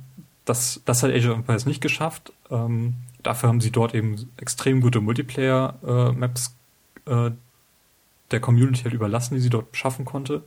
So gerade das, was, was Seppel angesprochen hat, so ähm, dass man erstmal so sich vorbereiten möchte, so Multiplayer-mäßig, jeder baut erstmal eine riesige Armee, die dann aufeinander losgehen. Äh, das kann man eben durch äh, bestimmte selbstgebaute Maps in Age of Empires schaffen. Bei Warcraft 3 ähm, hat man ganz andere Genres erschaffen. Auch sogar Rennspiele, das haben die Entwickler, glaube ich, nie beabsichtigt. Das ging einfach. Ja. Und ähm, das, das muss man solchen Leuten, die dann die Editor bauen, ist, glaube ich, noch eine ganz andere äh, Schwierigkeitsstufe, als das Spiel zu bauen. Ja. Wir hatten ja auch also letztes also Mal Trials angesprochen mit Editor-mäßig. Genau, also ich wollte noch ganz kurz sagen, ja. ich hatte damals äh, Stronghold, glaube ich, hieß es gespielt, ja. das ist mit den Ritterburgen. Und da habe ich dann halt auch immer, also im Editor dann irgendwie riesige Burgen gebaut und davor dann einfach äh, eine Armee von, von Computergegnern gesetzt und die mussten dann halt quasi äh, nachher auf der Map dann versuchen, diese Burg einzunehmen. Also das habe ich dann nicht so gemacht, dass ich dann da komplett im Vorteil war in der Burg, sondern dass das wirklich äh, so eine schon kräftige Burg war, aber dass die halt auch, dass da halt auch eine große Armee dem entgegenstand. Und da habe ich dann halt auch echt viele, viele Karten gemacht. Also in dem Editor habe ich dann doch schon ziemlich viel Zeit verbracht. Ja, der, der angesprochene Editor von, von Trials, Evolution, mhm. ähm, das haben wir auch in unserer letzten Episode schon drüber gesprochen, ähm, dass da auch extrem viel aus der Community hervorgegangen ist, mhm. mit denen die Entwickler wahrscheinlich gar nicht gerechnet haben. Ich erinnere mich da an einen Trailer oder was die letzte E3 oder so, wo das Spiel angekündigt wurde. Ja, es war auch ein richtiger Trailer, wo dann irgendwie auch äh, Shooter und irgendwie alles mögliche, so ein Helikopterspiel oder sowas auch noch mit diesem, also mit diesem Editor irgendwie umgesetzt wurde. Was halt für Trials, Trials ist halt irgendwie ein Spiel mit Motorrad und dann konnte man da auf einmal in, als äh, Ego-Shooter durch die Gegend laufen und auf irgendwelche Zielscheiben schießen. Das war halt möglich. Ja, oder eben diese, diese Motorradszene mit äh, aus äh, Terminator 2. Ja, genau. Es gab da so ein, so ein Limbo-Level äh, mhm. mit, mit, Schattenwurf und sowas. Das, das, das ging einfach und das, ähm, das muss man den Entwicklern echt hoch anrechnen, ja. Vor allem der Trials-Editor, der ist halt echt auch ähm, einsteigerfreundlich und sehr gut zu, zu benutzen. Also da habe ich ja auch mal eine Strecke gemacht, die war nicht allzu gut, aber man kam da halt ganz gut mit klar. Man konnte die Objekte ganz gut platzieren und man wusste halt, was man tun muss oder kann. Ähm, ja, hat, hat auf jeden Fall auch äh, ist sehr einsteigerfreundlich gewesen. So im direkten Vergleich, ähm, Excitebike 64 auf dem, auf dem N64 hatte auch einen Editor und der mhm. war so beschränkt, dass man einfach schon nach dem ersten Level einfach keine Lust hatte, da weiterzumachen, weil du irgendwie nur äh, geradeausstücke, Kurve, zwei, drei verschiedene Rampen und das war's. Mir, mir ging da mhm. nicht und du warst immer in der gleichen Arena. Und wenn du dazu im Vergleich diese die Strecken, die sonst halt im Spiel so drin waren, gesehen hast, da hattest du von vornherein schon keine Lust, da irgendwas zu machen. du konntest sowieso nur eine Strecke speichern auf der Speicherkarte. Das war einfach nur, äh, Editor braucht man an der Stelle nicht. Ja. Ja. Also, guter Editor ist äh, selten und äh, bringt immer tolle Sachen hervor, definitiv. Ja, Seppel hat noch mehr. Wie ihr wisst, ist er ja sehr, sehr großer Rennspielfan. Und ich hatte so ein bisschen erwartet, dass da noch was kommt. Und schauen wir mal, ob da noch was von ihm zum Thema Rennspiele kommt. Der dritte, ich hätte, muss zugeben, ich hätte vorher und auch danach auch noch ein paar andere aus dem Genre nehmen können, weil das nun mal mein, mein Genre ist, äh, was ich über alles liebe, wo ich die meiste Zeit reinstecke und ähm, ja, einfach glücklich bin, wenn ich es spielen kann, die Rennsimulation oder simlastigen Rennspiele. Ähm, habe mich da aber für ein Spiel entschieden, was ich eigentlich gar nicht so gut finde, beziehungsweise kein so großer Fan davon bin, wenn man sich vielleicht auch an meine Aussagen aus dem GT und Forza Podcast erinnert, wo ich zu Gast war. Und zwar für GT5 und ähm, im Konkreten da, als ich das erste Mal auf der Nordschleife die halt in GT wirklich sehr, sehr, sehr gut umgesetzt ist, ein längeres Rennen gefahren bin mit aktiviertem Tag-Nacht-Wechsel, der dann auf einem Timer stand, dass es nicht zu schnell ging, aber dass man es während des Rennens dann einmal in die Nacht reingefahren ist und dann halt wieder in den Morgen. Und ich muss sagen, wie gesagt, ich bin nicht der größte Freund von GT, die Physik ist absolut okay, aber ich, das Spiel hat für mich Schwächen beim Feedback und gibt mir nie so ganz das Gefühl, Auto zu fahren, wie es, wie es andere Rennsimulationen machen wo ich halt fahrerisch mehr reingesogen werde und wirklich das Gefühl habe, ich, ich sitze am Steuer von einem Wagen und komplett vergesse, dass ich vor einem Bildschirm sitze. Aber die, die Immersion und das Gefühl damals, als ich dann erst in die Nacht reinfuhr und es dämmerte langsam und man sah dann wieder am Rand an der Nordschleife dann halt so ein paar Grills angehen oder eine Feuertonne und der Rauch dann darüber steht und dann wurde es halt echt richtig dunkel und man sah kaum was, nur die eigenen Scheinwerfer, die ein bisschen was ausleuchteten und dann erst recht halt wie man dann wieder in den, in den Morgen hineinfuhr, ganz langsam die Sonne kam, so es ganz langsam hell wurde und man so ein bisschen mehr sehen konnte und dann wie so Frühnebel ganz gleich über der Strecke lag. Also das, ich hatte noch nie in einem Computerspiel so das Gefühl, ich, ich bin jetzt gerade irgendwie hier aus meinem Zelt rausgekochen und, und camp an der Nordschleife und bin ich in einem Spiel und fahre hier gerade lang. Also es war wirklich, man konnte sich richtig da reinfühlen, wie, wie da, wie, ja, wie es halt, äh, es kam einem sehr echt vor einfach. Es war unglaublich und für mich wirklich ein riesen Wow-Moment, äh, auch wenn das Spiel nicht so viele für mich bereitgehalten hat, aber das ist halt was, was tatsächlich nochmal aus, aus allen Rennspielen heraussticht, äh, wo ich, wo ich das Spiel auch wo ich dem Spiel auch sehr dankbar bin oder es auch sehr, sehr, sehr gut fand und sehr gerne halt auf der Nordschleife gefahren bin mit diesem Tag-Nacht-Wechsel und ähm, ja. Ja, das kann ich sehr gut nachvollziehen. Ähm, denn das ist ein Element, was Gran Turismo oder Polyphonie in Gran Turismo halt extrem gut beherrscht. Und das ist eben seit, seit dem ersten Teil eigentlich, dass sie von vornherein irgendwie ein Spiel optisch darstellen können, was glaubhaft aussieht, was kein, kein anderes, kein anderer Entwickler ist in der Lage, ein Rennspiel so umzusetzen, dass es natürlich aussieht, finde ich so. Also Gran Turismo sieht von den Farben, von den Schatten, von den, von der Ausleuchtung her immer natürlich aus und das erreicht irgendwie kein, kein anderes Spiel. Und ähm, im GT5 waren sie halt in der Lage, die Nordschleife modern nochmal nachzumessen und eben mit Tag-Nacht-Wechsel und Wetter wahrscheinlich sogar und eben auch komplett äh, mit, äh, mit, dem, mit der Grand Prix-Strecke zusammen eben äh, zur Verfügung zu stellen. Und äh, das muss man denen definitiv hoch anrechnen. Ich hatte, ähm, bevor die letzte HD-Konsolengeneration rausgekommen ist, ähm, recht hohe Erwartungen an äh, Rennspiele, die eben in dieser HD-Generation ähm, erscheinen würden. Insbesondere deswegen, weil ich nicht unbedingt mit Lenkrad spielen möchte, einfach aus Platzgründen, sondern mit dem Controller und die Controller eben analoge Trigger hatten. Da hatte ich extrem hohe Erwartungen dran und mein erstes Spiel, was ich mir für die 360 gekauft hatte, war neben ähm, Project Gotham Racing 3 äh, Dirt, das erste Dirt-Spiel. Das war so ein Rallye-Spiel.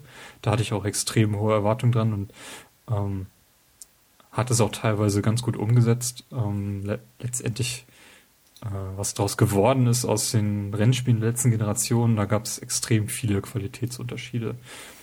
Und ähm, ja, im Forza Cup, den ich ja auch mal mit dem Seppel zusammen gefahren bin, ähm, hatte ich mal eine Szene, äh, oder muss ich generell nochmal an dieser Stelle wiederholen, da gab es so, so Cluster, so verschiedene Cluster von, äh, von Leuten, die halt gegeneinander fahren konnten.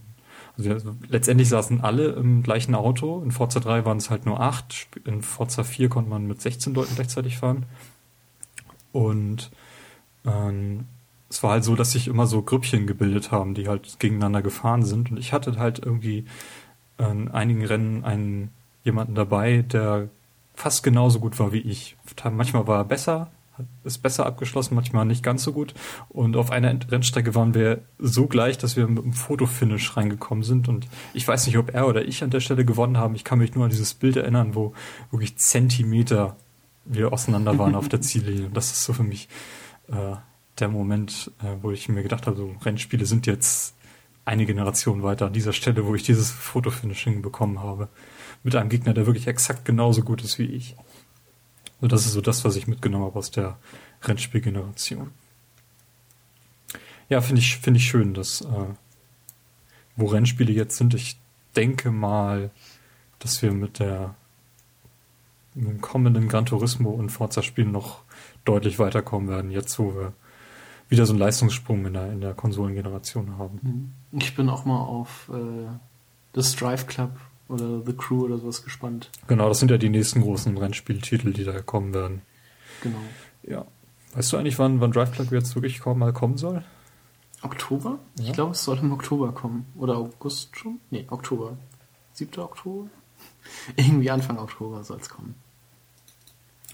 Ja, Seppel ist noch nicht ganz fertig. Hören wir ihn nochmal zu Ende. Ähm, ja, das waren eigentlich die drei. Ich habe mir jetzt überlegt, ob ich vielleicht noch einen, einen ganz aktuellen nehme äh, was aus den letzten sechs bis zwölf Monaten ist. Und ähm, ja, manche werden vielleicht jetzt da schon mit der Nase rufen und sagen, ja, hm, Shooter wieder. Und andere sagen, ja gut, aber das war ja ein Battlefield 3 oder was weiß ich wo genauso. Aber ich habe ähm, hab ja letztens schon im Podcast mit Xbox One erzählt, dass ich jetzt eigentlich nie wirklich Shooter gespielt habe äh, online und erst recht nie länger als eine halbe Stunde oder so. Und ähm, für mich waren jetzt einfach so bei Battlefield 4, ich kannte es zwar so ein bisschen klar aus Videos und so, aber bei YouTube, aber letztendlich ähm, die ersten zwei, drei Stunden im Multiplayer auf den großen Karten, das war für mich auch ein einziges Wow-Erlebnis, wo man den Mund kaum noch zubekommen hat hier zu Hause mit aufgedrehter Anlage, schön vor dem großen Bildschirm. Äh, überall explodiert was, überfliegt was um einen herum, dann stürzt ein Jet fast auf einen und äh, überall ist Action, man ist komplett überfordert, bekommt überhaupt gar nichts hin, schaut die ganze Zeit nur eigentlich wie so ein Tourist auf dem Schlachtfeld fast ein bisschen, äh, so ein Unbeteiligter, der überhaupt nicht dran interessiert ist, Kills zu machen und ab und zu einfach nur erschossen wird, weil er doof rumsteht, schaut die ganze Zeit nur fasziniert zu, wie da ein Panzer kommt, wie da eine Explosion ist, geschossen wird und ähm, ja, auch wenn es natürlich recht stumpf ist im Endeffekt und, und viele vielleicht mit damit nicht so viel anfangen können, aber für mich war das tatsächlich äh, auch ein Moment, wo, wo mir so ein bisschen die Kinnlade runtergeklappt ist. Jetzt gar nicht mal unbedingt wegen Grafik oder irgendwas, sondern wegen der, so wegen dem Gesamtbild aus Sound, Bild äh, und dem, was halt, was halt alles so um einen herum passiert und dass man einfach komplett überfordert damit ist, das alles erstmal so zu verarbeiten, wahrzunehmen und einzuordnen. Ja. Gut. Das war jetzt doch kürzer, als ich gedacht hatte für meine Verhältnisse, als jemand, der gerne mal viel redet. Und ähm, dann freue ich mich darauf, auch den Podcast zu hören, wo das alles vorkommt, was die anderen so erzählen und wünsche euch weiter viel Spaß. Auf Wiedersehen. Ja, danke, äh, Seppel, dass du uns so einen tollen Beitrag geschickt hast. Ja, vielen Dank. An dieser Stelle ähm, Battlefield. Ja. Hast du da auch irgendwas mm, beizutragen? Ja, wir haben damals äh, in der Firma dann äh, Battlefield 3 gespielt. So ein bisschen, also auch nicht, nicht äh, über, überragend viel. Aber da hatten wir tatsächlich ein Match, an das ich gerne zurückdenke. Äh, das war die Karte, ich weiß jetzt nicht genau, wie es ausgesprochen wird, aber das Damavent Peak, glaube ich, hieß es. Ähm, das ist ähm, irgendwie so eine, so eine Bergstation oder sowas gewesen, wo die äh, ein Team irgendwie was verteidigen, also diese Station verteidigen muss und ein anderes Team angreift. Ähm, und das fängt halt an mit so einem, äh, mit so einem freien Fall. Also man springt halt irgendwie von so einer Helikopterplattform im Berg oder am Berg ein paar Meter in die Tiefe mit einem Fallschirm dann, was schon mal ziemlich cool ist. Äh, und kämpft dann halt in dieser Bergstation.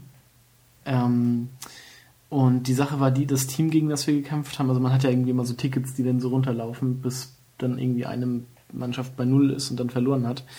Ähm, und ich weiß nicht genau, bei wie vielen von diesen Tickets man startet oder ob man das einstellen kann. Ähm, auf jeden Fall hat sich da, haben wir da irgendwie ziemlich ja, lange gekämpft und das, wir waren eigentlich auch relativ gleich auf. Irgendwann hatte das andere, das gegnerische Team aber die Nase vorn. Und dann hingen wir da schon alle und so, ah, das hat sich erledigt, das gewinnen wir auf gar keinen Fall. Und irgendwie haben wir dann nochmal so einen Motivationsschub bekommen und sind dann auch tatsächlich nochmal rangekommen. Äh, und ja, wo du vorhin bei den Rennspielen bei Fotofinish warst, wir haben, glaube ich, dann mit 0 zu 3 Tickets verloren. Ähm, aber die letzten zwei, drei Minuten waren halt so unfassbar intensiv, weil ähm, das, das, man näherte sich halt der Null und man hatte halt noch so die Chance, das eventuell zu schaffen. Äh, das hat halt wahnsinnig spannend und so intensiv gemacht, nochmal so auf den letzten Metern, was halt echt cool war. Ja, also so einen speziellen Battlefield-Moment habe ich eigentlich nicht.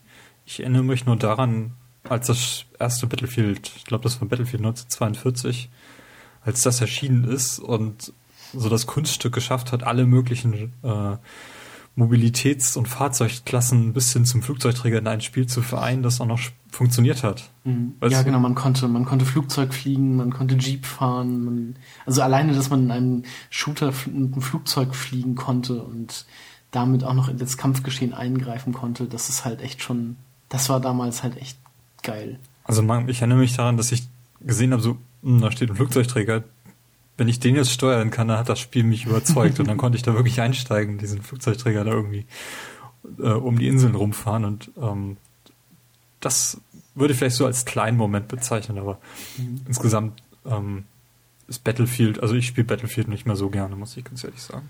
Nee, ich auch nicht.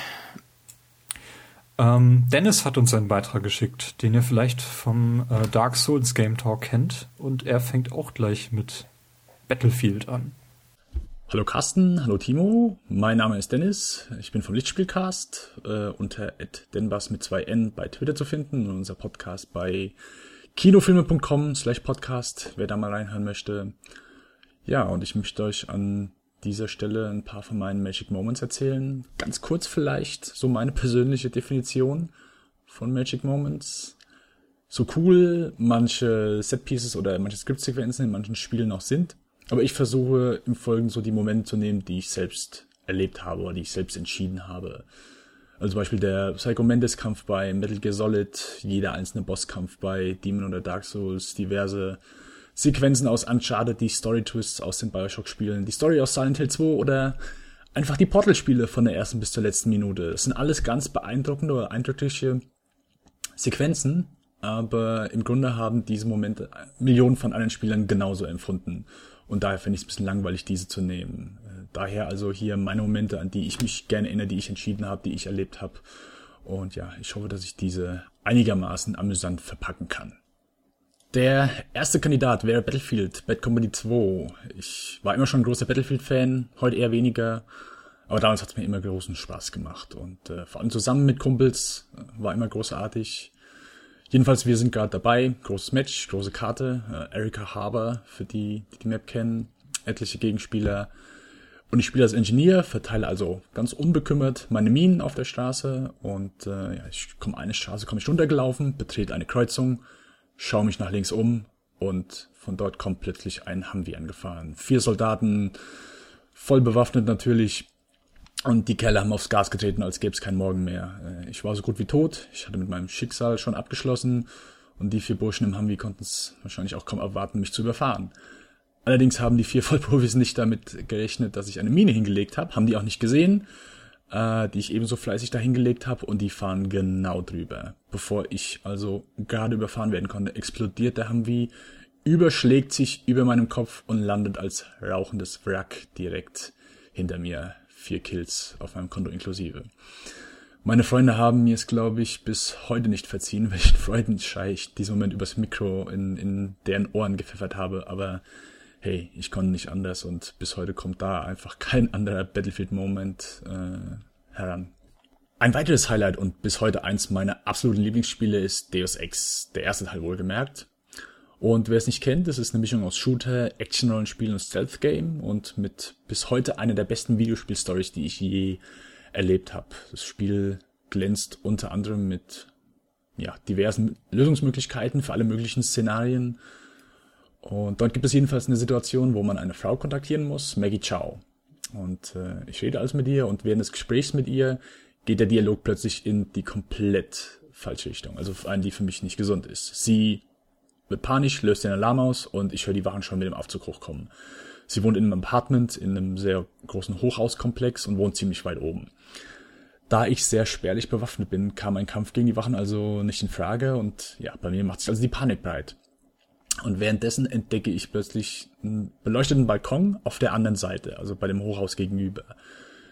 Ich denke also nicht groß nach, hol Anlauf, zerschieß die Scheibe und springe von dem einen Apartment auf den gegenüberliegenden Balkon. Im Augenwinkel erkenne ich gerade noch, wie die Wachen den Flur langkommen, aber ich war natürlich dann schon in dem Moment äh, in dem anderen Apartment drin. Und es war für mich ein absolut einprägsamer Moment. Natürlich war es einen der Wege, den die Entwickler vorgesehen haben. Aber für mich war der Moment einfach großartig, weil, weil mir persönlich dem Spieler suggeriert wird, dass ich auf die Idee gekommen bin, oh hier, ich kann ja die, die, die Scheibe zerschießen und äh, auf den anderen Balkon springen, anstatt dass ich jetzt diese Wachen bekämpfe, was auch eine Möglichkeit gewesen wäre. Werde ich, äh, werde ich nie vergessen. Ja, so ein äh, Deus Ex-Moment habe ich auch, und zwar zu dem Teil Human Revolution. Ähm, denke mal, das ist jetzt ein Spoiler, äh, der allerdings nicht das Ende des Spiels betrifft. Und zwar ähm, hat man ja, wie viele andere äh, Menschen in der, in der Welt von Deus Ex auch ein Implantat, wodurch auch die äh, besonderen Fähigkeiten der, der Hauptfigur halt erklärt werden. Also dass dieses Implantat dich halt irgendwie aufrüstet. Also dadurch auch dieser Titel Human Revolution kannst du irgendwie höher springen oder sonstige besondere Fähigkeiten eben erlangen. Auch irgendwie dein Radar funktioniert darüber, dass du durch Wände durchschauen kannst, wenn du das dich dahingegen spezialisiert hast. Und an einer Stelle im Spiel, ungefähr in der Mitte, gibt es einen Aufruf an die Bevölkerung, der auch mit Durchsagen in der, in der Stadt, in der man sich gerade befindet, ähm, gemacht wird, dass doch bitte jeder, der so ein Implantat besitzt, in die nächste Klinik kommen möchte, um sich dort ein Update zu holen, welches wirklich kritisch ist und gemacht werden muss. Andernfalls passiert irgendwas, weiß ich jetzt nicht mehr genau, wie das da äh, begründet wurde. Und diese Kliniken kennt man an dieser Stelle schon. Die sind sehr wichtig, weil man dort eben seine Gesundheit eben ähm, erweitern kann. So einmal pro Besuch einer Stadt. Äh, geht ja irgendwie ähm, storytechnisch durch verschiedene Städte durch. Ja, und ich habe mir einfach nichts weiter dabei gedacht. Ich krieg, krieg dann noch so einen Anruf von ähm, dem, von meinem Auftraggeber, dass äh, ich eben dann doch wirklich diesem Aufruf folgen möge. Ähm, ich muss es aber nicht. Ich muss dieses Update nicht mehr, mehr holen, aber ich habe es einfach gemacht. Und bin dann halt in die Klinik, ähm, habe mich dort angestellt, beziehungsweise als Spielfigur muss man sich nicht anstellen, kann einfach äh, zum Schalter gehen und sagen, hier, ich hätte gern dieses Update, äh, was hier gerade so äh, wichtig äh, zu sein scheint und macht das dann und das Spiel geht einfach weiter. Also ich spiele dann normal weiter, es hat sich irgendwie nichts geändert. Und irgendwann kommt es dann zu einem Bosskampf und in dem Moment wird mir klar, was dieses Update äh, zu bedeuten hatte. Das war nämlich ein gefaktes Update und jeder, der dieses Update installiert hat, dessen ähm, Implantat wird jetzt außer Gefecht gesetzt, sodass ich dann in diesem Boss Bosskampf ein komplett äh, nicht funktionales, also ich kann auf keine Fähigkeiten zurückgreifen, die ich sonst gehabt hätte. Und ähm, das hat mich in dem Moment echt auch in der, in der realen Welt doch mal ziemlich nachdenklich gemacht. Weil ich mhm. einfach im Spiel gedacht habe, das muss jetzt sein, das ist richtig, obwohl ich, obwohl mir deutlich klar gemacht wurde, du musst dieses Update nicht installieren. Und wenn ich es nicht gemacht hätte, hätte ich in diesem Bosskampf, hätte ich diesen Bosskampf wesentlich leichter gehabt, weil ich einfach äh, mein Radar zum Beispiel hätte benutzen können. Das fand ich extrem beeindruckend. Ähm, das ist wirklich der Moment, in dem mir Deus Ex Human Revolution am, am meisten hängen geblieben ist. Hast du Deus Ex gespielt? Ich habe die erste Mission gespielt. Also ich Von Human Revolution. Ja, genau. Okay. Äh, die anderen, die alten beiden Teile habe ich nicht gespielt. Gut. Ja, dann hören wir noch äh, Dennis Beitrag zu Ende. Der letzte große Magic Moment, den ich euch dann vorstellen möchte, hatte ich auf einer LAN-Party. Ich habe zusammen mit zwei bekannten Command Conquer Generals gespielt Allerdings waren wir, beziehungsweise sind wir alle keine Profis, weil es um solche Games geht. Also haben wir ausgemacht, dass wir erst nach 30 Minuten angreifen. Also wir warten 30 Minuten, jeder hat danach dann die Erlaubnis quasi anzugreifen. Bis dahin herrscht Frieden. Jeder hatte Zeit genug, seine Basis aufzubauen und seine, äh, seine Armee hochzuzüchten und natürlich übertrieben viele Ionenkanonen und Atombomben zu bauen. Und die letzten Minuten von diesen 30 waren somit das intensivste, was ich im Spielbereich je erlebt habe. Mir lief der Schweiß in Strömen am Körper herunter. Und als die 30 Minuten um waren, hat immer noch keiner angegriffen. Keiner wollte den ersten Schritt wagen. Jeder hat immer wieder hin und her geschaut von seinem Rechner und hat die anderen beobachtet. Und man kann es mit dem Finale aus äh, dem Western-Klassiker Zwei glorreiche Halunken, die Good, die Bad und die Ugly vergleichen jeder hat nur drauf gewartet, dass der andere anfängt zu ziehen. Und es hat nach den 30 Minuten nochmal gute sieben bis acht Minuten gedauert, bis der erste angegriffen hat und sich diese Spannung in einem massiven Angriff entladen hat. Bis dahin war aber jeder von uns ein emotionales Wrack und hatte gewiss fünf Kilo abgenommen. Und ja, in dem Moment denke ich immer noch sehr, sehr gern zurück. Ja, auch hier unterbrechen wir doch mal. Ähm, wir haben ja unsere sechste Episode komplett um, um LAN-Partys äh, aufgenommen. Ähm, der Titel war damals Party Like It's 1999. Ähm, ich weiß gar nicht, haben wir da über Magic Moments aus LAN-Partys äh, äh, das weiß ich leider auch nicht mehr. Ich glaube, also ich glaube schon, weil irgendwie hat jede LAN-Party irgendeinen ganz besonderen Moment gehabt. Wenn ich mhm. zurückdenke, äh, all die Spiele, die wir damals gespielt haben, Counter-Strike und auch Age of Empires 2, Command Conquer Generäle habe ich, glaube ich, nie gespielt. Das ich, doch, das habe ich. Also den Singleplayer habe ich mal gespielt. Ich habe äh, Alarmstufe, Alarmstufe Rot 2 immer mal im, im Internet gespielt. Hab da halt auch so auf den Sack bekommen. Also man fängt an und hat dann irgendwie innerhalb von fünf Minuten sind, sind die Gegner da, wo man sich dann denkt, wie haben die das gemacht? Wieso haben die schon so eine Armee? Wie kann das sein? Ich habe hier erst drei Panzer und der kommt da mit so einer ganzen Armee angerollt und macht mich einfach platt. Und deshalb hat das für mich dann auch sehr schnell wieder aufgehört. Auf jeden Fall, äh, Age of Empires 2 und auch StarCraft habe ich auf jeden Fall auch Matches gespielt, die wir ähnlich gespielt haben wie, wie Dennis. Mhm. Durch eben äh, vor Abmachung irgendwie 30 Minuten lang jetzt nicht angreifen und dann könnt ihr, wenn ihr wollt. Und ähm, ich glaube, so haben wir auch die allermeisten Matches bestritten, damit eben sowas, was du eben beschrieben hast, dass nach fünf Minuten das Match zu Ende sein kann, weil jemand da mit 3000 Zerg ankommt und du einfach noch nichts hast, um dich zu wehren. Das, äh, Ja. ja. Um eben einfach ein, ein längeres Match zu haben, stimmt. Ja, hören wir noch mal Dennis, äh, der hat noch zwei kleinere Momente, die er uns hier noch äh, berichten möchte. Vielleicht noch zwei spaßige zum Schluss. Ähm, als ich das erste Mal 3 Arena gespielt habe, war ich von den Blutfontänen so fasziniert. Ich hatte vorher noch nie Blut in einem Videospiel gesehen und 3 war mein, mein erstes Erlebnis damit. Ich werde nie das erste Match vergessen, was ich gesehen habe, denn ich konnte meinen Augen nicht trauen, dass es so brutale Spiele gibt. Äh, und noch ein amüsantes, vielleicht zum Schluss. Äh, ich war nie großer Rennspiel-Fan, aber Need for Speed habe ich immer sehr gern gespielt. Teil 1 und 2 waren okay, aber mit Hot Pursuit, damals der dritte Teil, kam Ende der 90er raus, hatte ich meinen meisten Spaß auf der Playstation. Äh, wie man sich vielleicht denken kann, ist der Musikgeschmack im jungen Alter eines der Dinge, die man später bereut oder äh, peinlich darauf zurückblickt. Und jedenfalls habe ich bei während Need for Speed immer Musik laufen gehabt. Ich habe mir damals immer so Mixtapes gemacht mit äh, Kassetten. Äh, ich bin also gerade in so einer Verfolgungsjagd und plötzlich erklingt Ricky Martin Livin' La Vida Loca. Und wer dieses Meisterwerk der Popmusik noch nicht kennt, bitte auf YouTube nachhören und äh, lieben lernen. Diesen Moment werde ich zumindest nie vergessen. Die Symbiose in dem Moment von Musik und der gleichzeitig stattfindenden Verfolgungsjagd, das war absolut, das war mein Highlight des Tages. Ricky Martin und Need for Speed. Großartig. Äh, ja, ich habe mit Sicherheit noch mehr, aber dann würde ich wahrscheinlich auch hier den Rahmen sprengen. Das waren meine Magic Moments. Ich hoffe, ich konnte diese einigermaßen unterhaltsam verpacken. Äh, an der Stelle wünsche ich dann noch viel Spaß mit dem Rest der Show und bin natürlich selbst gespannt auf die anderen Momente, die so vorgestellt werden. Ciao! Ja, Ja, danke Dank. dir. Das war doch mal ein sehr schönes Beispiel für einen Magic Moment, der wirklich extrem persönlich äh, gewesen ist. Aber ich weiß nicht, ob ich jetzt unbedingt Ricky Martin äh, beim Mass Effect hören würde oder so. Aber Aber, musst du dann auch beim, beim Forza spielen. ne? ja, stimmt. Musst du dir dann zusammen hören. Aber da höre ich meistens dann Podcasts und nicht sowas in der Richtung spielen. Ja, okay. Ah, Mixtapes, auch lange nicht gehört. Ja, ähm, Carsten, lass uns doch an dieser Stelle nochmal so ein paar unserer generellen Magic Moments äh, aus ausgewählten Spielen äh, beisteuern. Fang du doch Ja. mal an.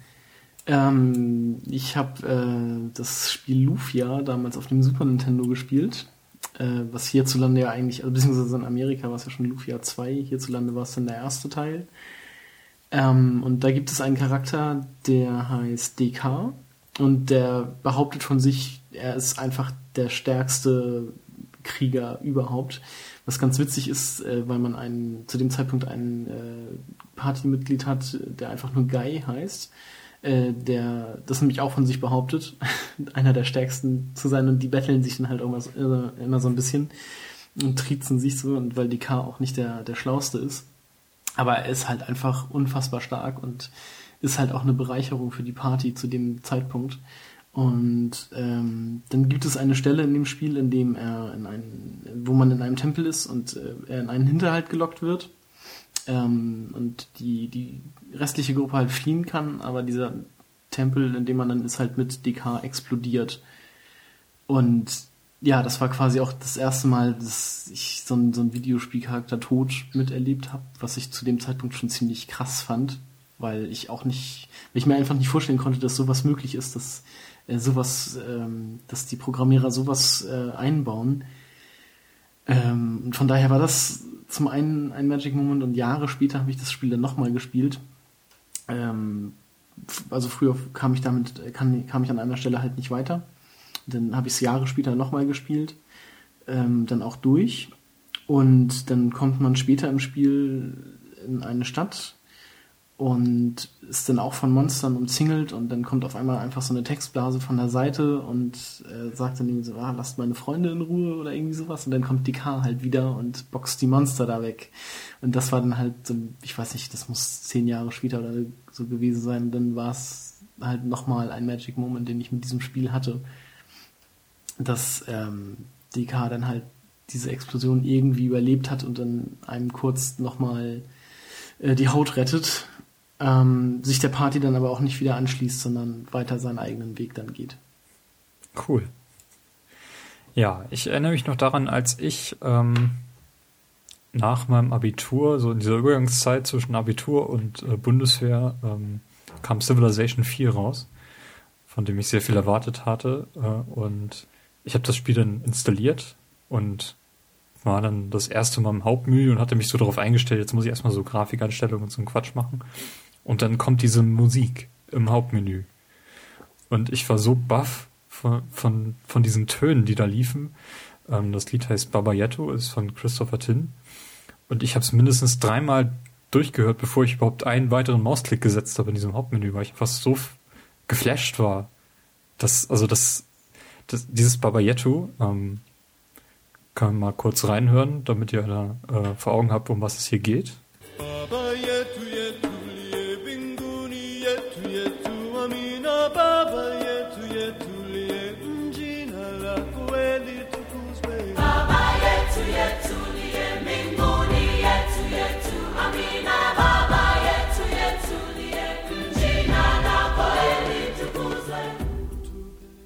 Genau, das ist Baba Yetu. Ähm, das hat er auch später dann einen Grammy Award äh, bekommen, wenn ich sicher, wenn ich ganz richtig bin, äh, als erster Videospiel äh, Soundtrack, sag ich mal. Und zu Recht meiner Meinung nach. Babayetto bedeutet übrigens Vater Unser. Also das, was da gesungen wird, ist das Vater Unser in irgendeiner Sprache. Und ähm, das ist auch so Christopher Tins äh, Spezialität. Ähm, verschiedene Sprachen und daraus Interpretationen von irgendwelchen bekannten Texten abzuleiten. Ja, und ähm, später in Civilization Revolution ähm, hatte ich halt auch gehofft, so, einen, so einen ähnlichen Moment äh, von sowas wie Babayetto zu haben. Ähm, Gab es dann aber nicht. Irgendwann, wenn man dort ein, ähm, weiß nicht, Wikingerdorf oder Barbarendorf aushebt, da wird das Spiel, das Lied ganz gut eingespielt und da habe ich auch so mal äh, zurückerinnert, so, aha. Ähm, ja, äh, habe ich seitdem auch nie wieder gehabt, dass so ein Lied mich so fasziniert hat, dass ich äh, eigentlich schon ähm, irgendwer hat mal ganz treffend äh, das beschrieben, so Civilization 4 macht es echt schwer, das Spiel zu bewerten, weil man aus dem Hauptmenü nicht rauskommt, wenn man dieser Musik weiterlauschen möchte. Ich habe auch dann irgendwann mal jemanden auf einer Party getroffen, der sein Laptop mit hatte und äh, da irgendwie für Musik gesorgt hat. Und da hatten wir, hatte dann so eine, so eine Playlist Lieblingslieder, die er allerdings nicht auf der Party gespielt hat. Und die habe ich mir einfach mal angeguckt, da waren irgendwie sechs Lieder drin, unter anderem dieses Babayetto. Und da hatten wir uns kurz dann drum, drüber unterhalten, wo er das denn herkennt. Ja, das Civilization 4 damals äh, war der Hauptmenü, ich total geflasht und habe dann gesehen, dass man das auf der CD, dass es einfach als MP3 da irgendwo im Ordner drin lag und dann habe ich mir das hier reinkopiert. Da dachte ich so, aha, äh, so ähnlich war das bei mir auch. Ja, ganz, ganz großartig. Ja, so was ähnliches hatte ich jetzt, als ich Child of Light gestartet habe. Da fand, also das ist mit dem Babayetu zwar nicht äh, zu vergleichen, aber ich fand das halt auch ein sehr, sehr schönes Lied, was ich jetzt auch immer noch gerne nebenbei mal anmache. Sehr schön.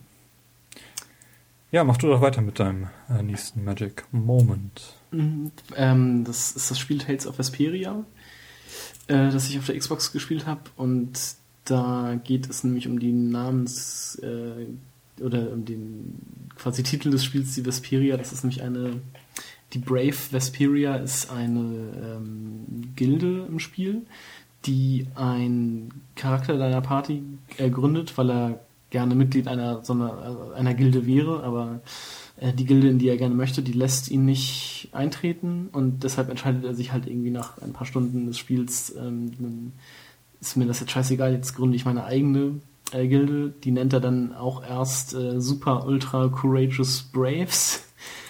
Ähm, wo dann ein anderes Partymitglied äh, sagt, so, nee, das können wir nicht machen. Wie wär's denn mit Brave Vesperia? Ähm, das passiert so mehr oder weniger irgendwie so nebenbei im Spiel und hat auch, wird auch gar nicht so besonders hervorgehoben, aber ich fand das trotzdem irgendwie echt cool weil man da dann auch quasi den Ursprung des, des Spieltitels hat.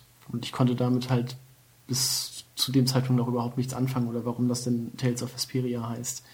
Weil das halt vorher überhaupt nicht vorkommt. Und dann wird es halt quasi so mehr oder weniger so ähm, in so einem Nebensatz so, ja, dann lass uns die Gruppe doch Brave Vesperia nennen. Aber trotzdem hat sich das irgendwie in meinem Gehirn festgesaugt, dieser Moment. Sehr schön. Ja, ich habe noch äh, ein Spiel ähnlich zu Civilization 4, nämlich ähm, das etwas ältere Sid Meier's Alpha Centauri. Und das ist so das, das Spiel, was ich, glaube ich, in meinem Leben am längsten gespielt habe, weil ich es einfach über Jahre hinweg immer mal wieder eine Partie angefangen habe und keine Partie war auch nur annähernd vergleichbar mit der vorhergehenden. Ähm, das ist einfach so mein, mein Rundenstrategiespiel in Perfektion. Und ähm, ich habe das irgendwie nach, nach Jahren, wahrscheinlich auch um diesen Zeitpunkt, um Civilization 4 herum, also Alpha Centauri kam 99 raus, irgendwie sechs Jahre später, so habe ich es nochmal gespielt.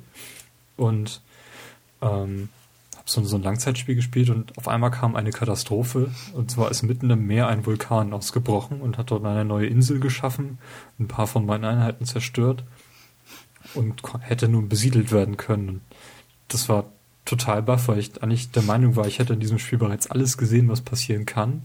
Und dann ist auf einmal dieser Vulkan da ausgebrochen und hat eben dafür gesorgt, dass ich äh, komplett neu, also hat irgendwie so meine, meine ganze Planung, das war irgendwie so, so ein Fahrtweg, wo ich meine äh, Seeeinheiten durchschicken wollte, um den Gegner am kürzesten anzugreifen und auf einmal stand da dieser Vulkan halt im, im Weg. Und damit habe ich einfach mal überhaupt nicht gerechnet. Und das hat mich äh, extrem fasziniert, dass das sowas nach Jahren noch passieren kann. Also lief das Spiel dann auch äh, sozusagen also immer weiter und du hast dann einfach mal dieses eine Spiel immer mal wieder geladen? Nee, nee, es ist halt irgendwann zu Ende. Das heißt zwar Endlosspiel, aber es ist halt irgendwann nach 400 Spieljahren ist es halt vorbei. Ach so, okay. Fängst du halt eine neue Partie an. Mhm. Aber es sind halt immer relativ lange Partien, also man kann da durchaus zwei Wochen an so einem Spiel hängen. Okay. Wenn man jeden Tag spielt. Und ähm, deswegen war ich einfach so fasziniert, dass sowas dann passieren konnte.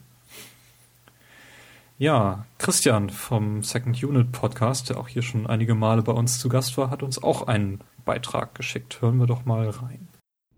Hallo Timo, hallo Carsten, hier ist Christian von Second Best Media bzw. Second Unit und ich nehme eure Einladung zum Thema Magic Moments in Videospielen natürlich gerne an. Das fällt mir natürlich schwer, von einem konkreten Moment zu sprechen. Ich könnte euch von No More Heroes erzählen und wie dort ähm, ja, ein, ein Handy simuliert wurde durch den Controller der, der Wii-Fernbedienung und man die Fernbedienung ans Ohr halten musste und ich auch vor meinem Fernseher saß und die Kinnlade irgendwie nicht mehr hochkriegte.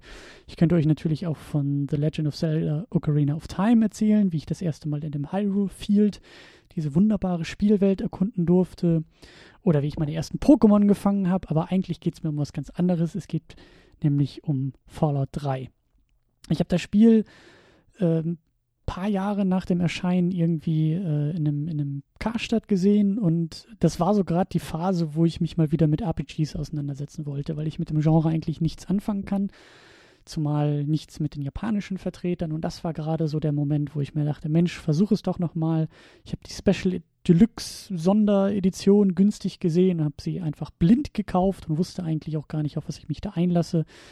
Aber dann habe ich das Spiel in die PS3 eingelegt und ja, war eigentlich sofort hin und weg. Also nach den ersten Spielstunden und so, als man aus diesem Bunker rauskam und dann in diese, in dieses Wasteland von, was war es, ich glaube Washington DC entlassen wurde, war einfach fantastisch. Also ich konnte einfach überall hingehen, wo ich hinsehen konnte. Ich hatte sofort irgendwelche Marker äh, auf dem Kompass, die mir gesagt haben, in welchen Richtungen was Interessantes sein könnte. Und ich habe einfach das Spiel komplett ignoriert oder die Story komplett ignoriert und bin einfach in alle Himmelsrichtungen so lange gelaufen, bis ich irgendwie was Tolles gefunden habe.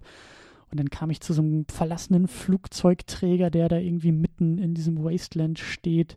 Und dann habe ich irgendwelche Mutanten gefunden, die mich irgendwie sofort äh, kaputt gemacht haben, weil ich noch viel zu schwach war. Und dann bin ich halt in Washington DC angekommen und konnte mir da die ganzen Bauwerke und, und äh, ehemaligen Touristenattraktionen anschauen. Und das war einfach, ich war einfach echt hin und weg. Das war einfach großartig überhaupt dieses, diese Spielwelt und dieses, diese Gegend, dieses Land so zu erkunden. Und das ist mir wirklich äh, tief in Erinnerung geblieben und deswegen freue ich mich auch sehr, sehr, sehr auf ein hoffentlich baldiges mögliches Fallout 4. Noch bin ich nicht umgestiegen auf die neuen Konsolengenerationen, aber in dem Moment, wo dieses Spiel irgendwo auf irgendeiner Messe angekündigt wird, schmeiße ich sofort mein Geld Richtung Amazon und kaufe blind eine PS4. So sehr hat mich Fallout 3, ja, begeistern und berühren können. In diesem Sinne, ich bin gespannt von weiteren Geschichten und vor allen Dingen auch von euren Geschichten zu hören. und äh, auf bald im Wasteland von Fallout 4. Tschüss. Ja, Fallout Ja. 3. Vielen Dank, Christian. Vielen Dank, Christian, natürlich. Ähm, so einen ähnlichen Moment hatte ich auch. Und zwar, Fallout 3 hat mich auf jeden Fall äh, mindestens genauso sehr fasziniert wie Christian, als ich das damals gespielt habe. Und ähm, der Moment, der mir in dem Spiel am meisten hängen geblieben ist, ist der Moment, als ich ähm, nach ungefähr 50 Stunden Spielzeit, also gerade, man, man kommt am Anfang in Fallout 3 aus diesem Vault, bricht da aus, äh, kommt in die freie Welt und muss erstmal so kleine Aufgaben lösen, damit man sich irgendwie hochleveln kann in einer kleinen Stadt, die ganz in der Nähe dieses Vaults ist. Und man kriegt dort die Aufgabe, so, ähm, so einen Überlebensführer zu schreiben.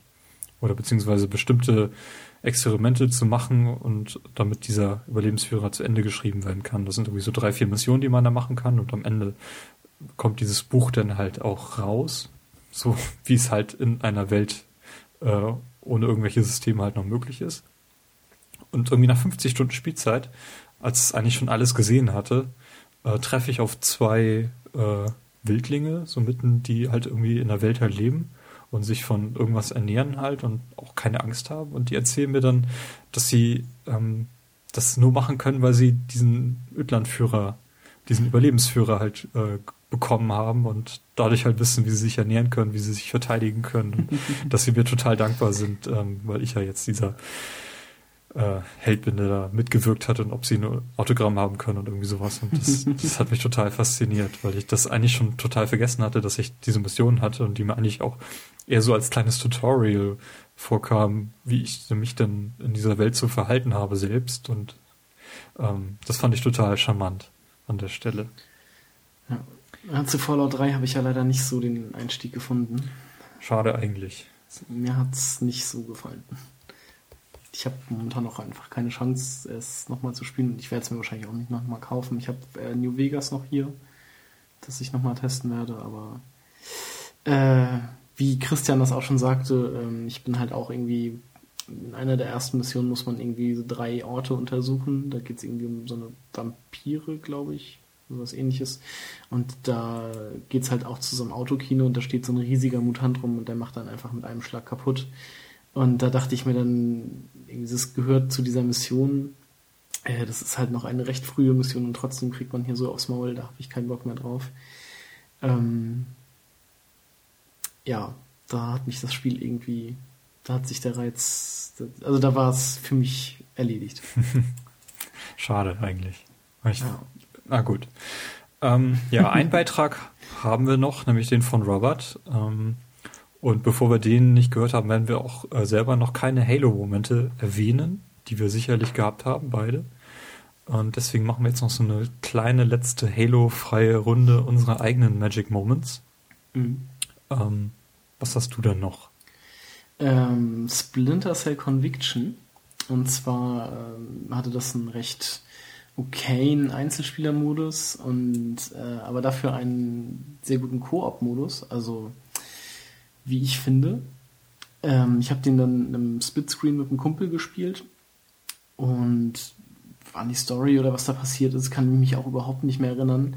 Aber die letzte Mission, die war halt ähm, großartig, weil man da auf einem Flugzeug ist, aus dem Einsatzgebiet evakuiert wurde und ähm, dann die, also ein Spion bekommt halt den Auftrag, den anderen zu töten, aber der andere bekommt das mit irgendwie über das, äh, über, die, äh, über das Intercom irgendwie. Und dann läuft man halt durch dieses Flugzeug, was wirklich dunkel ist und alles und muss halt den anderen Spieler erschießen. Und wir sind, ähm, ich weiß nicht, fünf oder sieben Minuten da durch dieses Flugzeug gelaufen und haben uns gesucht und haben uns immer voreinander versteckt und wollten den anderen austricksen. Und das waren halt auch, das war halt auch echt ein intensives Erlebnis. Und ähm, zum Glück habe ich es dann letztendlich geschafft, da die Oberhand zu gewinnen. Ähm, und den anderen Agenten auszuschalten. Cool. Ja, ich erinnere mich zurück, äh, als Grand Theft Auto 4 noch nicht erschienen ist. Ähm, und wir beide, glaube ich, in der Nacht, also der, der erste Trailer, sollte, glaube ich, mitten in der Ja. Nacht erscheinen. Und wir saßen halt damals, noch, wann war das 2007 noch, ne? Da sollte das Spiel noch Was? 2007 rauskommen und wurde dann doch noch mal verschoben.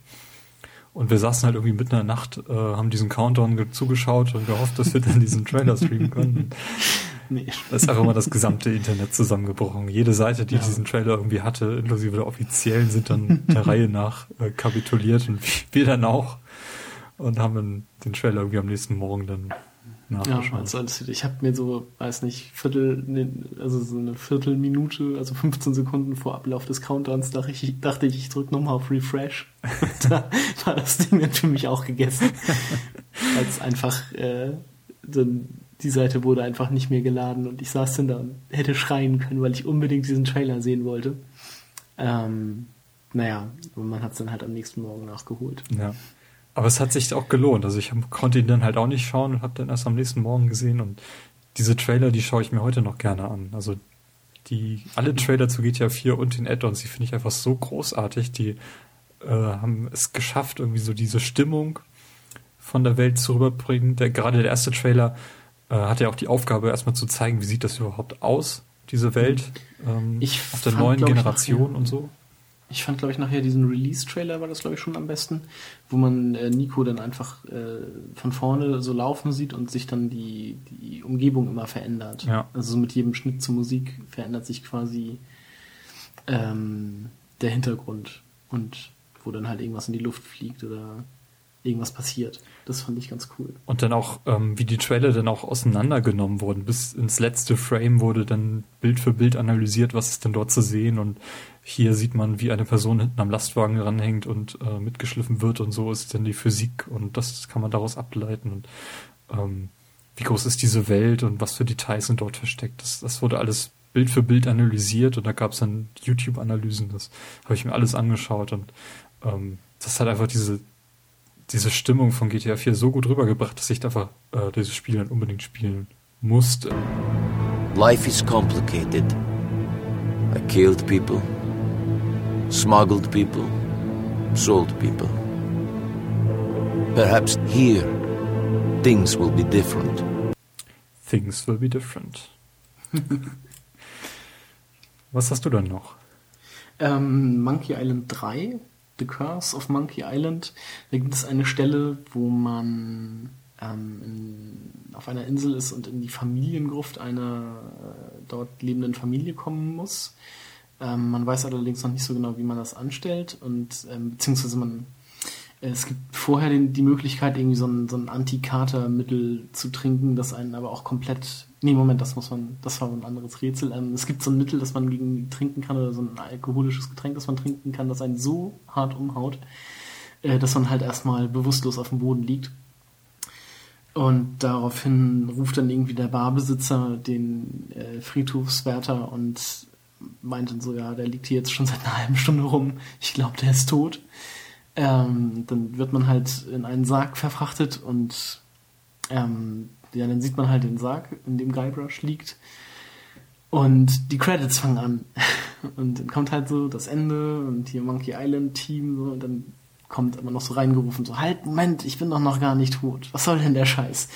Und dann kommt halt so ein Musikabbruch, so ganz typisch, als wenn man irgendwie die Nadel von der Schallplatte äh, nehmen würde, dieses und die Credits fallen wieder runter und äh, man kann dann halt dann weiterspielen und muss sich irgendwie aus diesem Sarg befreien. Und das fand ich einen recht witzigen Moment, so in einem sowieso schon witzigen Spiel. Sehr schön. ja, ich habe zwei Momente zu äh, Assassin's Creed, dem ersten Teil. Und zwar, weil das so das Spiel war, ähm, was mich zum ersten Mal so grafisch richtig geflasht hat in der neuen HD-Generation. Als ich das erste Mal auf so ein Gebäude geklettert bin, auf so, einen- so einen Turm und da diesen Adlersprung gemacht habe und ähm, das Spiel einfach nicht geruckelt hat, sondern man, das ist einfach diese Aussicht von ganz oben und man hat in der Ferne immer noch irgendwas sich bewegen gesehen und da ist man da runtergesprungen und war plötzlich wieder mitten in der, in der Straße drin und äh, wurde von Leuten angerempelt und so und das, das, das war einfach für mich so wie so dieser Moment so, ja, das, das ist es jetzt. So, das, das ist die nächste Generation. Jetzt geht's los. Und das Spiel selber war ja dann nicht so dolle jetzt wirklich. Und irgendwie andauernd das ist Gleiche sehr- gemacht hat. Genau, sehr repetitiv. Ja, und das andere war äh, der Animus. Und zwar habe ich Assassin's Creed tatsächlich äh, mir vorher nichts weiter zu angeschaut und das Einzige, was ich dazu wusste, waren irgendwie diese Trailer, die immer dieses historische Setting halt gezeigt haben. Dieses, was war das, Istanbul oder Konstantinopel? Nee, was war denn das? Ähm, Konstantinopel war doch noch hier in, äh, in Revelations, also Assassin's Creed 2 Revelations. Das war der dritte, glaube ich, sogar schon. War das, war das, ja, nee, also ja, das war halt. Nee, der vierte sogar. Also ja, der gehört zu, Ja. zu zwei, ja. Zwei, drei. Äh, war das Damaskus? Ich, ich schaue gleich im Hintergrund mal nach.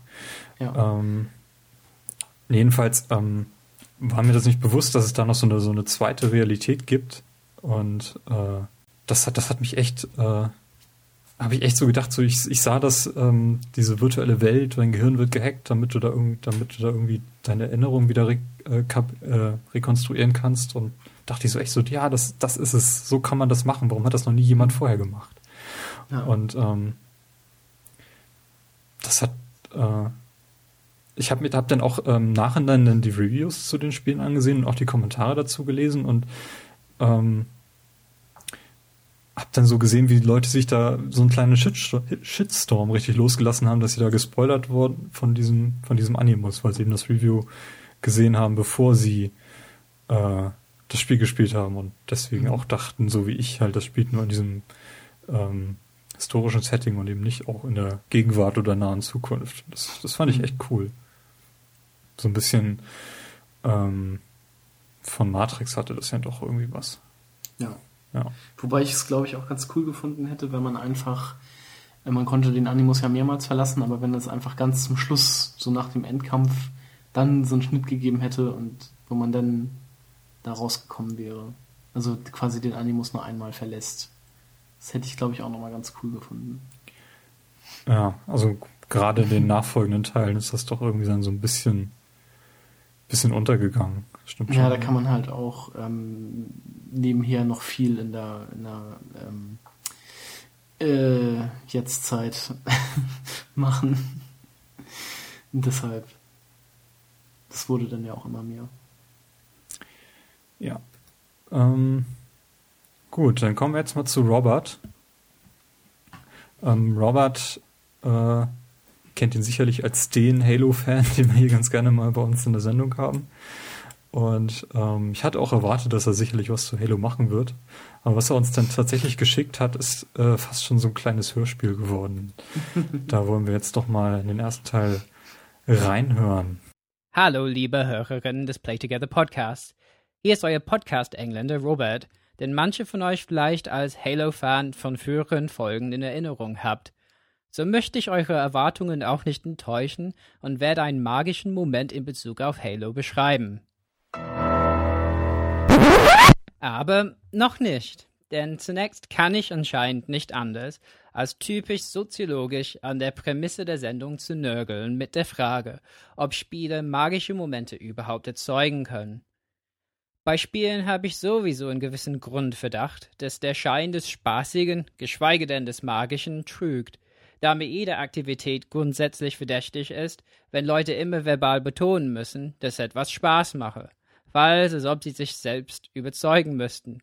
Und bei Spielen hört man ja stets, ja, macht Bock, macht Spaß, oft nachdem meine, man eine nicht unwesentliche finanzielle Investition in das Spielerlebnis getätigt hat.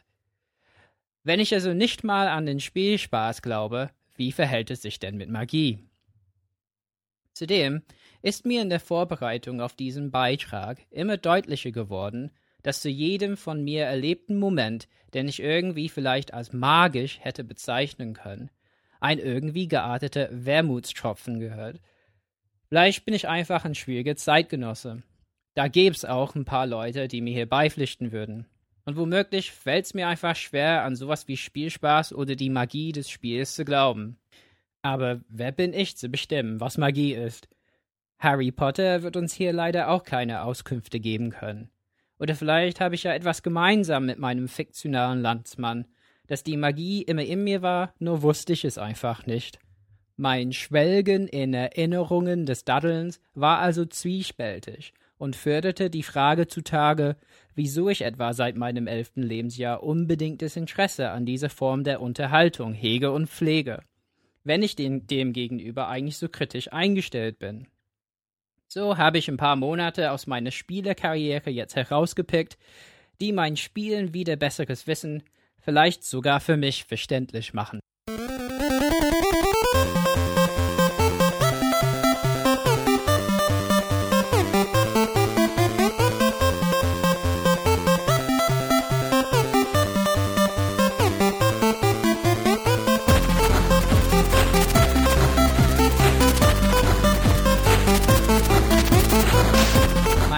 Mein erster Moment ist zugegebenermaßen etwas geschummelt, da er zwar mit Computerspielen zusammenhängt, es aber dabei nicht wirklich um das Spielen selbst geht.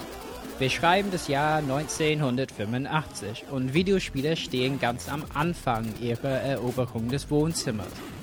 Zwar hatte man keinen Vergleichsmaßstab für mittlerweile sehr schlimm wirkende Grafik, aber schon damals waren lange Ladezeiten von Kassetten nervig und auch bei Diskettenlaufwerken ging das Laden des Öfteren schief, wenn die Spieldatei nicht auch schon total kaputt war. Trotz solcher technischen Probleme fand ich irgendwie mehr Gefallen am Spielen als vieles andere in meinem Alltag. In Ermangelung eines eigenen Computers war ich zunächst auf seltene Besuche bei meinem Cousin oder bei Freunden mit Spectrum-Computern angewiesen. Zu einem Highlight meines jungen Lebens wurde es jedoch, wenn mein als Grundschullehrer tätiger Vater den Schulcomputer fürs Wochenende mit nach Hause brachte. Das war nämlich ein sogenannter BBC Mikrocomputer, ausgestattet mit ganzen 32 Kilobyte RAM und damit im ZX Spectrum etwas überlegen. Immer wenn ich das Auto meines Vaters gegen 18 Uhr hörte und er mit diesem schweren Computer und dem ebenso schweren Monitor in Sicht des Wohnzimmerfensters kam, freute ich mich und ging mit ihm an den Aufbau.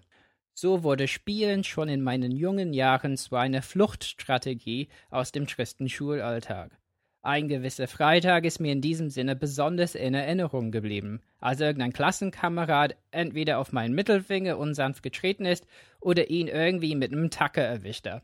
Jedenfalls gab es Blut und Schmerzen, aber nichtsdestotrotz freute ich mich darauf, in dem nordenglischen Winter neben dem Elektrokamin des Wohnzimmers abends zu sitzen und trotz Schmerzen in die steifen Tasten des BBC-Computers zu hauen. Mein erster magischer Moment ist so weder ein Moment noch wirklich magisch, sondern eher nostalgisch. Einen hohen nostalgischen Wert haben jedenfalls die Boottöne des BBC-Computers für mich.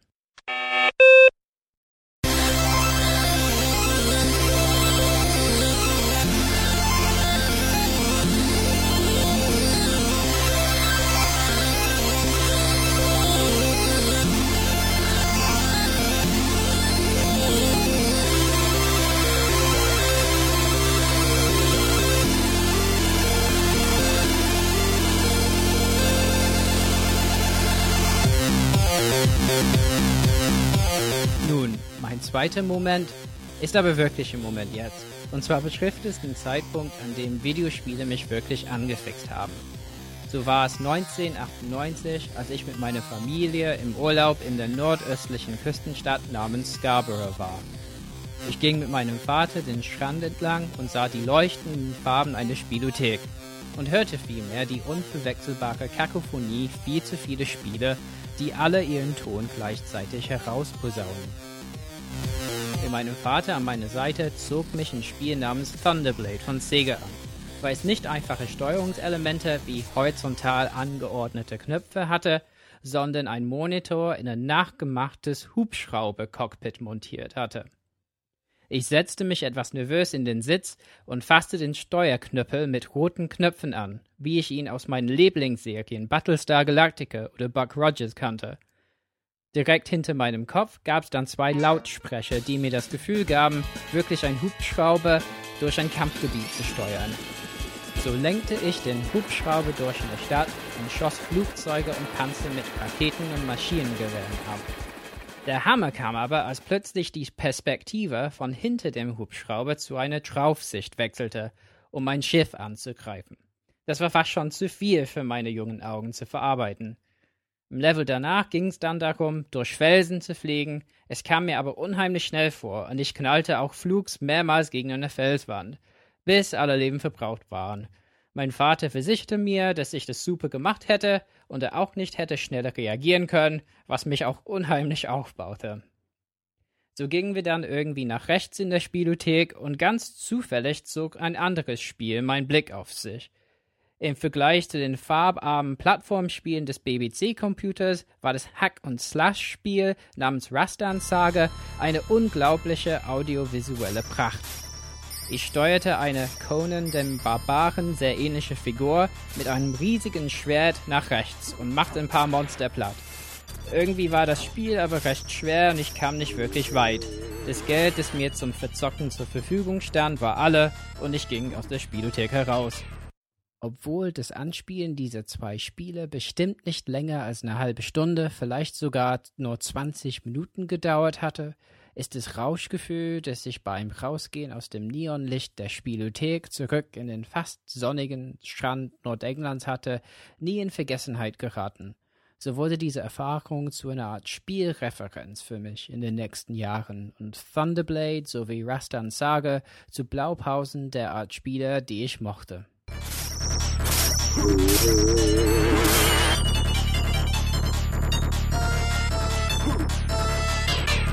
Das Spielen in der Spielothek als Jugendlicher ist in der Regel stark gekennzeichnet von finanzieller Knappheit, zumal die meisten Spiele nur damals darauf aus waren, der Spielerin möglichst viel Geld möglichst schnell zu entlocken.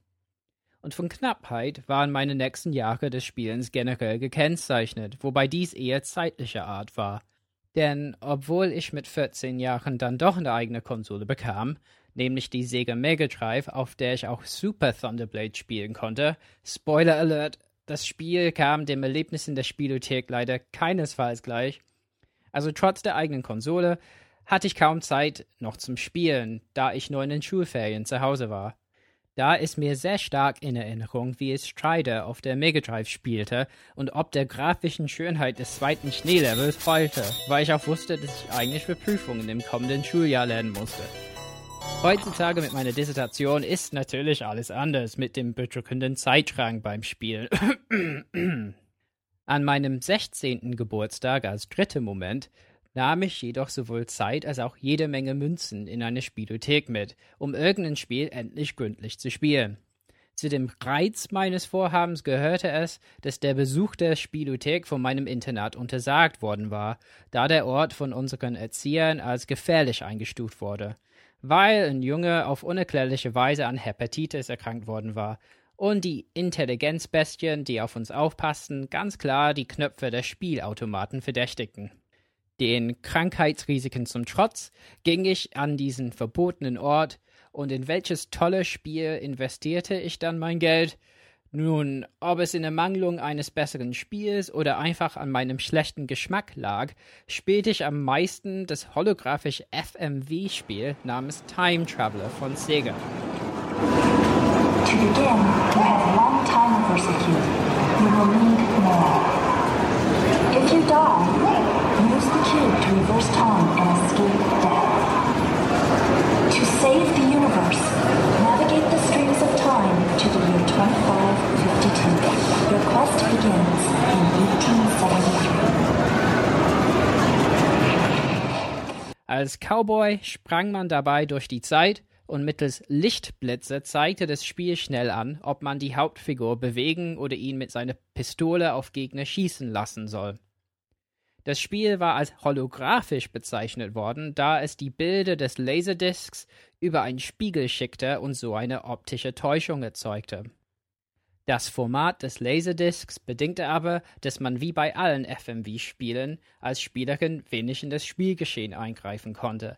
Und da diese Spielanweisungen mit Lichtblitzen nicht immer so klar oder sehr schnell waren, segnete ich ganz oft das Seitliche. Aber mit meinem Geburtstagsgeld kam ich weiter denn je, scheiterte aber doch irgendwann bei irgendeinem Sprung, bei dem ich mich hätte ducken sollen, und sah das Spiel nie wieder in einer Spielothek.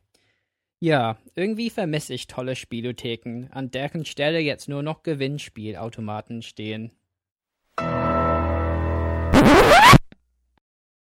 Ja, hier unterbrechen wir mal kurz.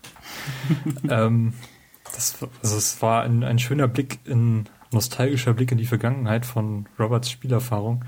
Ähm, Hast du jemals äh, Spielhallen kennengelernt? Weil in Deutschland gab es so eine Szene ja eigentlich nie.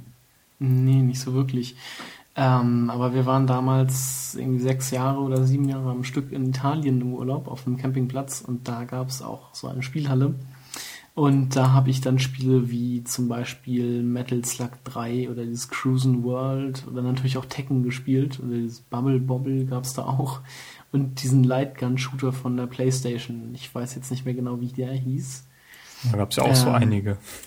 Naja, also da gab es aber auf jeden Fall einen, einen ganz besonderen und den, den gab es da halt auch. Ähm, also ich kenne äh, Spielhallen durchaus.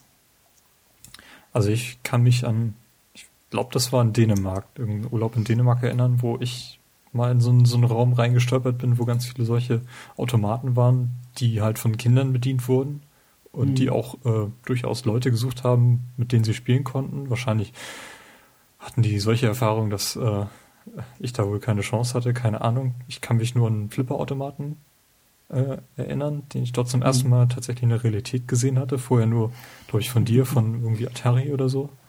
Ja. Oder was, Amiga? Ich weiß nicht, was du, was du damals hattest. Wir hatten Atari. Atari, ne? Ja. ja.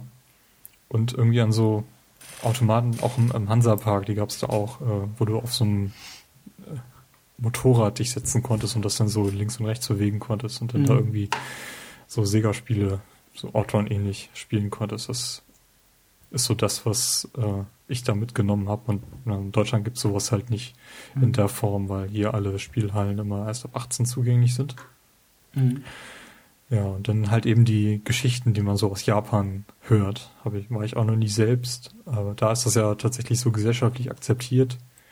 Und äh, da geht man einfach so in der Pause dann in so eine Spielhalle und spielt da, keine Ahnung, äh, Guitar Hero ähnliche Dinge und wird da sie zugeballert mit allen möglichen Tönen aus zigtausend Automaten, die da rumstehen. Da gibt's Mario Kart und äh, auch äh, F-Zero Automaten und sowas gibt's hier in Deutschland alles gar nicht. Also ich denke mal, da äh, hat Robert auf jeden Fall mit seinem äh, Geburtsland England sicherlich einen ganz anderen Blick drauf, als, mhm. als wir das hier in Deutschland haben können. Nee, fand ich sehr schön zu hören. Ähm, schauen wir mal, ob er jetzt endlich zu Halo kommt. Also, wir sind noch nicht ganz bei Halo. Davor möchte ich kurz ein paar schöne Momente der Zeit zwischen N64 und Xbox 360 erwähnen. Das erste Mal, dass ich ein Spiel im Beisein eines anderen Menschen spielte, war auf der besagten N64. Das Spiel war das unglaublich schöne Zelda Ocarina of Time, der Mensch, meine damalige Freundin und jetzt Frau. Es gibt wirklich nichts Vergleichbares, als ein Spiel durch die Augen einer anderen Person zu genießen, vor allem wenn das eine Nichtspielerin ist. Nur warten, bis sie bereit für eine Spielsession ist, fällt mir schwer, da nicht angefixte Leute einfach nicht den Drang zu spüren scheinen, unbedingt weiter spielen zu müssen.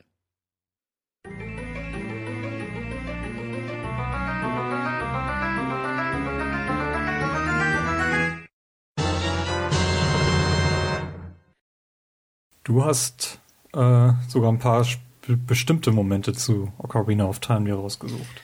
Genau, ähm, der Moment, nämlich als man die drei, äh, diese drei Edelsteine da gefunden hatte ähm, und in die Zitadelle der Zeit geht und quasi für sieben Jahre dort gefangen äh, gehalten, also ja, gefangen ist und als in Anführungsstrichen erwachsener Link, also wenn man das mal so zurückerinnert, erst Link ist dann auch erst 14, äh, wieder, wieder zu sich kommt und ähm, Ausrüstung irgendwie ganz anders benutzen kann oder also das Master Schwert, das war ja damals viel zu groß für ihn einen und jetzt ist es halt das ganz normale Schwert sozusagen.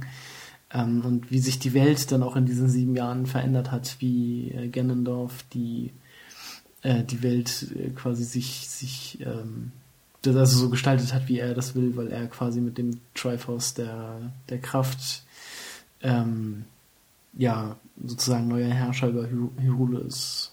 Hyrule.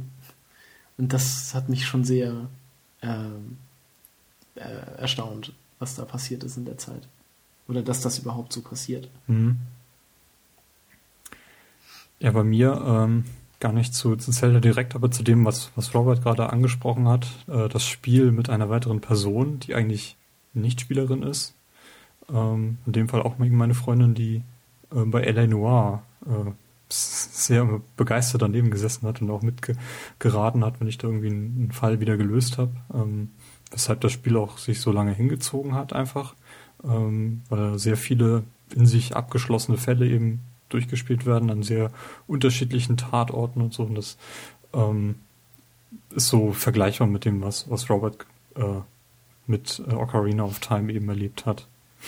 Dass man noch äh, andere Personen, die eigentlich gar nicht selber spielen, eben an solch, solchen Spielen teilhaben lassen kann, wenn diese Spiele eben sich dafür anbieten.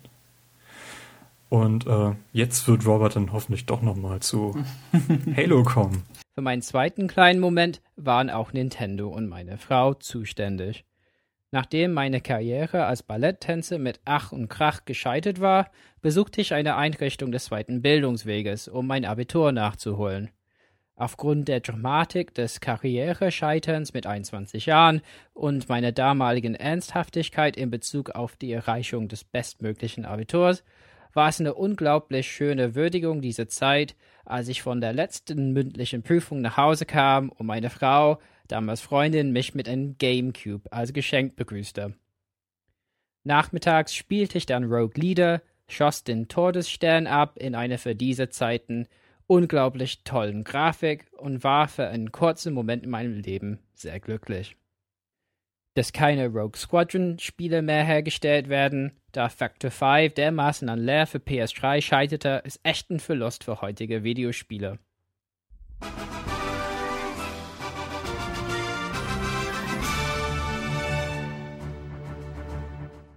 Jetzt machen wir einen Sprung über mehr als fünf Jahre und eine Konsolengeneration.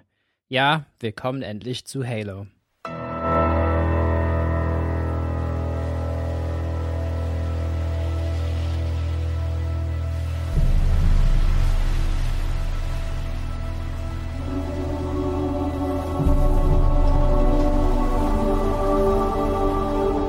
Als ich 2008 meine 360 kaufte und endlich in den Genuss von HD-Grafik kam, dachte ich nicht, dass Multiplayer überhaupt eine Rolle bei mir spielen würde, im doppelten Sinne des Wortes. So hatte ich in den 90er Jahren Teenager in einem LAN irgendein Unreal-Spiel zocken sehen und dachte, krass, zu meiner Zeit mussten wir mit unseren Wasserpistolen in irgendeinen Wald losziehen und unsere Vorstellungskraft bemühen, um so einen Spaß zu haben. Aber der Zug ist für dich abgefahren, alter Mann. Das ist etwas für die schnellen Reflexe von Kindern, gepowert von Unmengen an Kohle und Süßigkeiten. Zwar war Halo ein wichtiger Kaufgrund für die Microsoft-Konsole, da der von Bungie gemachte Doku-Film über Halo 2 das Spiel als ein unglaublich tolles Spielerlebnis darstellte – wohingegen ich jeden Samstag auf meine PS2 mit Snake im Dschungel von Metal Gear Solid 3 hockte und auf den Gegner The End wartete und mir überlegte, ob das mir noch Spaß machte oder ob das auch das Ende für Videospiele in meinem Leben bedeutete. Mir ging es also beim Kauf von Halo 3 für meine neue 360 eher um das Versprechen eines Einzelspielererlebnisses sondergleichen, da ich zunehmend die Lust am Spielen verloren hatte in der Konsolengeneration vor HD. Wie oft im Leben kam aber alles anders als erwartet. Ähnlich wie es vielen anderen älteren Zockerinnen auch gegangen sein dürfte, beflügelte die Metaebene der Spielerfolge meine Motivation, Spiele gründlich fertig zu spielen. Am 3.2.2009 schaltete ich jedoch meinen ersten reinen Multiplayer-Erfolg frei und ich war wieder wie der kleine Junge in der Spielothek angefixt, sodass es zwangsläufig zu dem letzten hier beschriebenen magischen Moment kommen musste. So hatte ich in den folgenden Monaten im Jahre 2009 so viel Halo mit Leuten gespielt, die ich über Xbox Live kennengelernt hatte, dass mir nur noch wenige Erfolge übrig blieben. Die waren aber besonders knifflig, da sie nur in gerankten Spiellisten der Sorte jeder gegen jeden freizuschalten waren. Mit Hilfe von anderen Spielerinnen war so nicht zu rechnen. Ein erster Hoffnungsschimmer, dass ich die 100% Erfolge schaffen würde, war schon die Freischaltung von den Overkill und Amok Erfolgen. Mein Overkill war besonders befriedigend, weil das in einem jede gegen jeden Spiel nur mit Energieschwertern passierte, bei dem ich mehrere Leute durch Drücken des RB-Knopfes anstatt des Triggers hintereinander abwehrte. Overkill.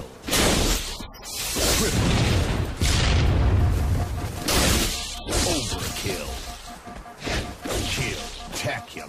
Killing spree. Sword spree.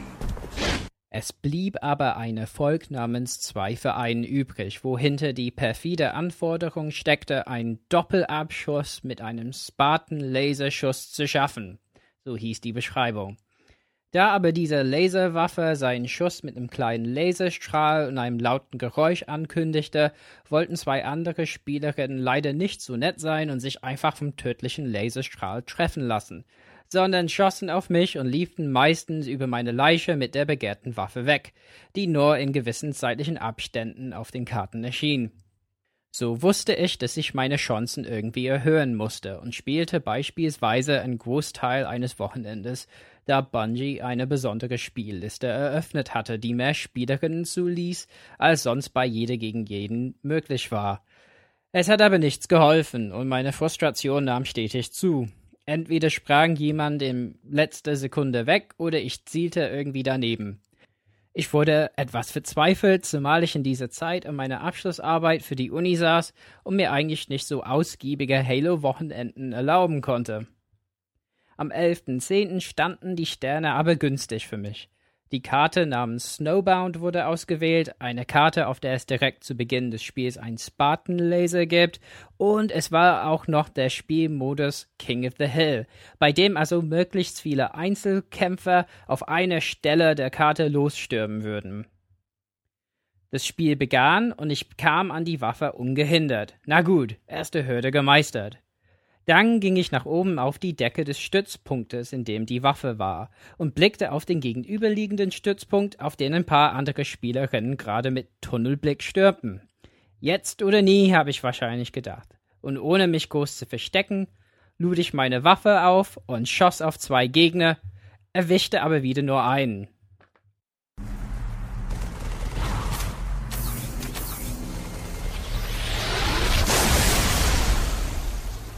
Leichter Panik stieg in mir auf. Bald kommt jemand bestimmt hierher.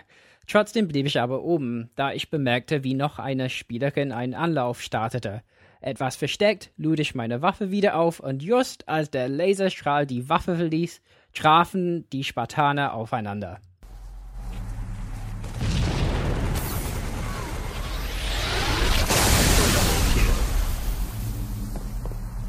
Kaum konnte ich es glauben, und mit zittrigen Händen steuerte ich meinen Spartaner mit frohlockenden Sprüngen von der Decke des Stützpunktes herab. Angekommen auf dem mit Schnee bedeckten Boden der Karte, schaltete sich dann der Erfolg frei. 100% der Erfolge in Halo 3 Achievement Unlocked. Nun ja, dieser letzte Halo-Moment ist mir schon etwas magisch in Erinnerung geblieben. Es war aber natürlich auch ein Moment am Rande des Wahnsinns, bei dem ich auch sehr frustriert war und eigentlich lieber andere Sachen hätten machen sollen. Der Moment ist mir aber sehr wichtig geworden. So packte ich in den letzten Monaten von 2009 meine Xbox weg, um konzentriert meine Abschlussarbeit zu schreiben. Schaute mir aber immer wieder gern das Video von meinem doppelten Laserabschluss an, um mich daran zu erinnern, dass ich trotz geringer Chancen Widrigkeiten überwinden kann.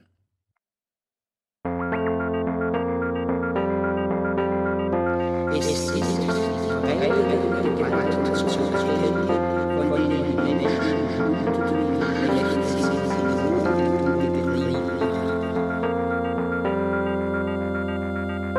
Der Charakter eines Einzelnen wird nicht weniger durch Zeit, Ort, Umstände bestimmt, unter denen er aufwächst, als die Sprache, die er spricht, wie die politischen Verhältnisse. Seine wesentlichen Bestimmungen, Charakter und Neigung, Beruf und Weltverständnis entspringen der Gesellschaft und seinem Schicksal in ihr.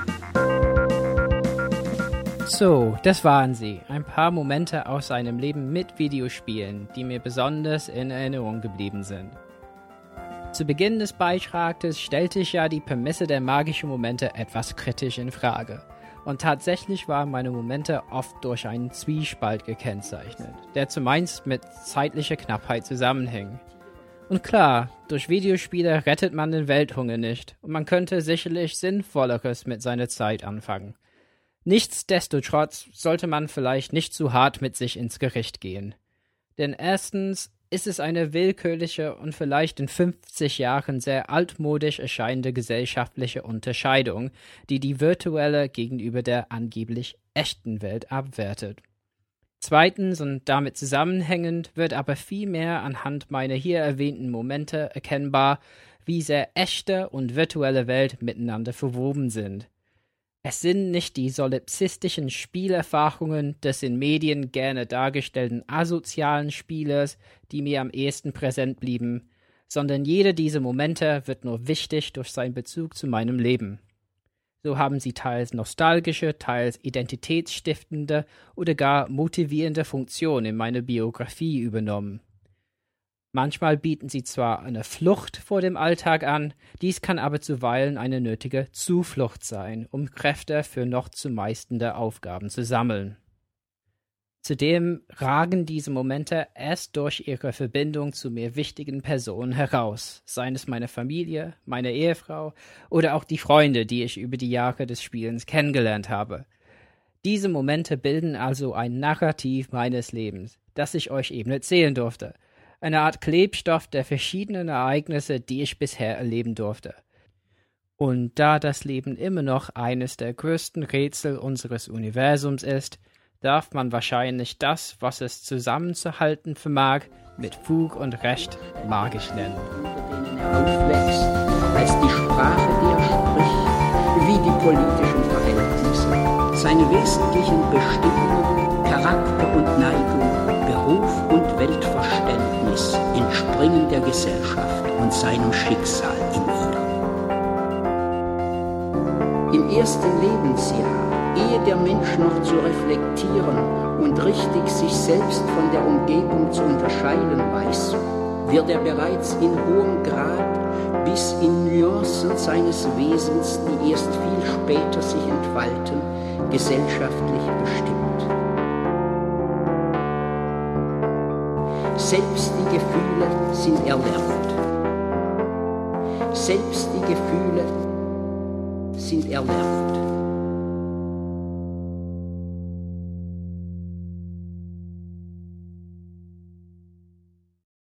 Das war magisch, oder? ja, das war mal mit sehr viel Liebe und Hingabe gestaltet. Vielen, vielen Dank, Robert. Ja, vielen Dank. Ich würde sagen, du hast für mich äh, den Magic Moments von Play Together definiert, als du mir diesen Beitrag zugeschickt hast. Und mir ist wirklich die Kinnlade runtergeklappt, als ich den das erste Mal angehört habe. Also das äh, Magic Moment in Sachen Play Together, das war er gerade eben. Ähm, wow. Großartig. Wirklich, ähm, ich kann mich noch dran erinnern, als äh, Robert sich damals diesen Erfolg geholt hat in Halo 3, da war er jedes Wochenende online. Ich habe auch öfter mit ihm zusammen gespielt. Und danach war er wochenlang weg. Und äh, man kann ja immer sehen im Xbox äh, Gamertag, wann er das letzte Mal online war. Und es wurden immer mehr, immer weiter. Das waren irgendwie 40, 50 Tage nachher. Und ich habe ihn dann auch versucht zu erreichen, um herauszufinden, ob alles in Ordnung ist. Und hat er mir das halt dann erklärt. Ja, hier, ich mache jetzt meine Abschlussarbeit. Und ähm, das hing dann alles mit diesem einen Moment zusammen finde ich im Nachhinein wirklich großartig. Vor allem, dass Halo eben auch die Möglichkeit bietet, dass du im Nachhinein noch ein, eine Videosequenz abspeichern kannst aus den zuletzt gespielten Matches. Das hat er dann ja auch gemacht und das war wirklich Originalmaterial, was er jetzt hier eingespielt hat in seinen Magic Moments Beitrag. Wow. ja, dann wollen wir noch äh, ganz kurz ein paar Halo-Momente äh, loslassen. Mhm. Da hast du ja sicherlich mehr als. Da habe ich, ja, nicht so wirklich viel, aber so ein bisschen was. Und zwar äh, erinnere ich mich noch dran, als ähm, der erste Gameplay-Trailer zu Halo 1 rauskam. Ähm, da wurde damals als aktiver GameStar-Leser war das so meine Quelle eben auf der CD, die da immer beilag. Äh, das war so ein 9-Minuten-Ding, habe ich mir den dann über diese CD eben angeschaut. immer und immer wieder, ähm, weil das irgendwie was, was komplett Neues war. So diese Halo-Welt und komplett äh, vom, vom Anfang, man landet irgendwie mit diesen Schiffen da äh, auf diesem Halo-Ring und fährt dann mit dem Auto da zu einem bestimmten äh, äh, Gebäude oder äh, Werk, was dann eben dort aufgebaut war, bewacht von Aliens, hat sich dann da durchgeschossen, irgendwas tief aus dem Inneren rausgeholt und ist dann wieder weggefahren am Ende. Das war ein richtig, richtig cooler Gameplay-Trailer. Und als ich dann das erste Mal auf, mit der PC-Version in, Halo in diese Welt eingetaucht bin und an den Rand von, von Halo, von, von der Spielwelt geschaut habe und gesehen habe, wie im Hintergrund dann sich da dieser Ring denn am Horizont weiterhebt und mir das Gefühl gegeben hat, ja, wenn wirklich so eine abgefahrene Ringwelt irgendwo existiert und man dort rumlaufen könnte, dann sehe das genauso aus. Und das war so irgendwie so dieser, dieser Halo-Moment, den, den ich in dem Moment mit Halo 1 hatte.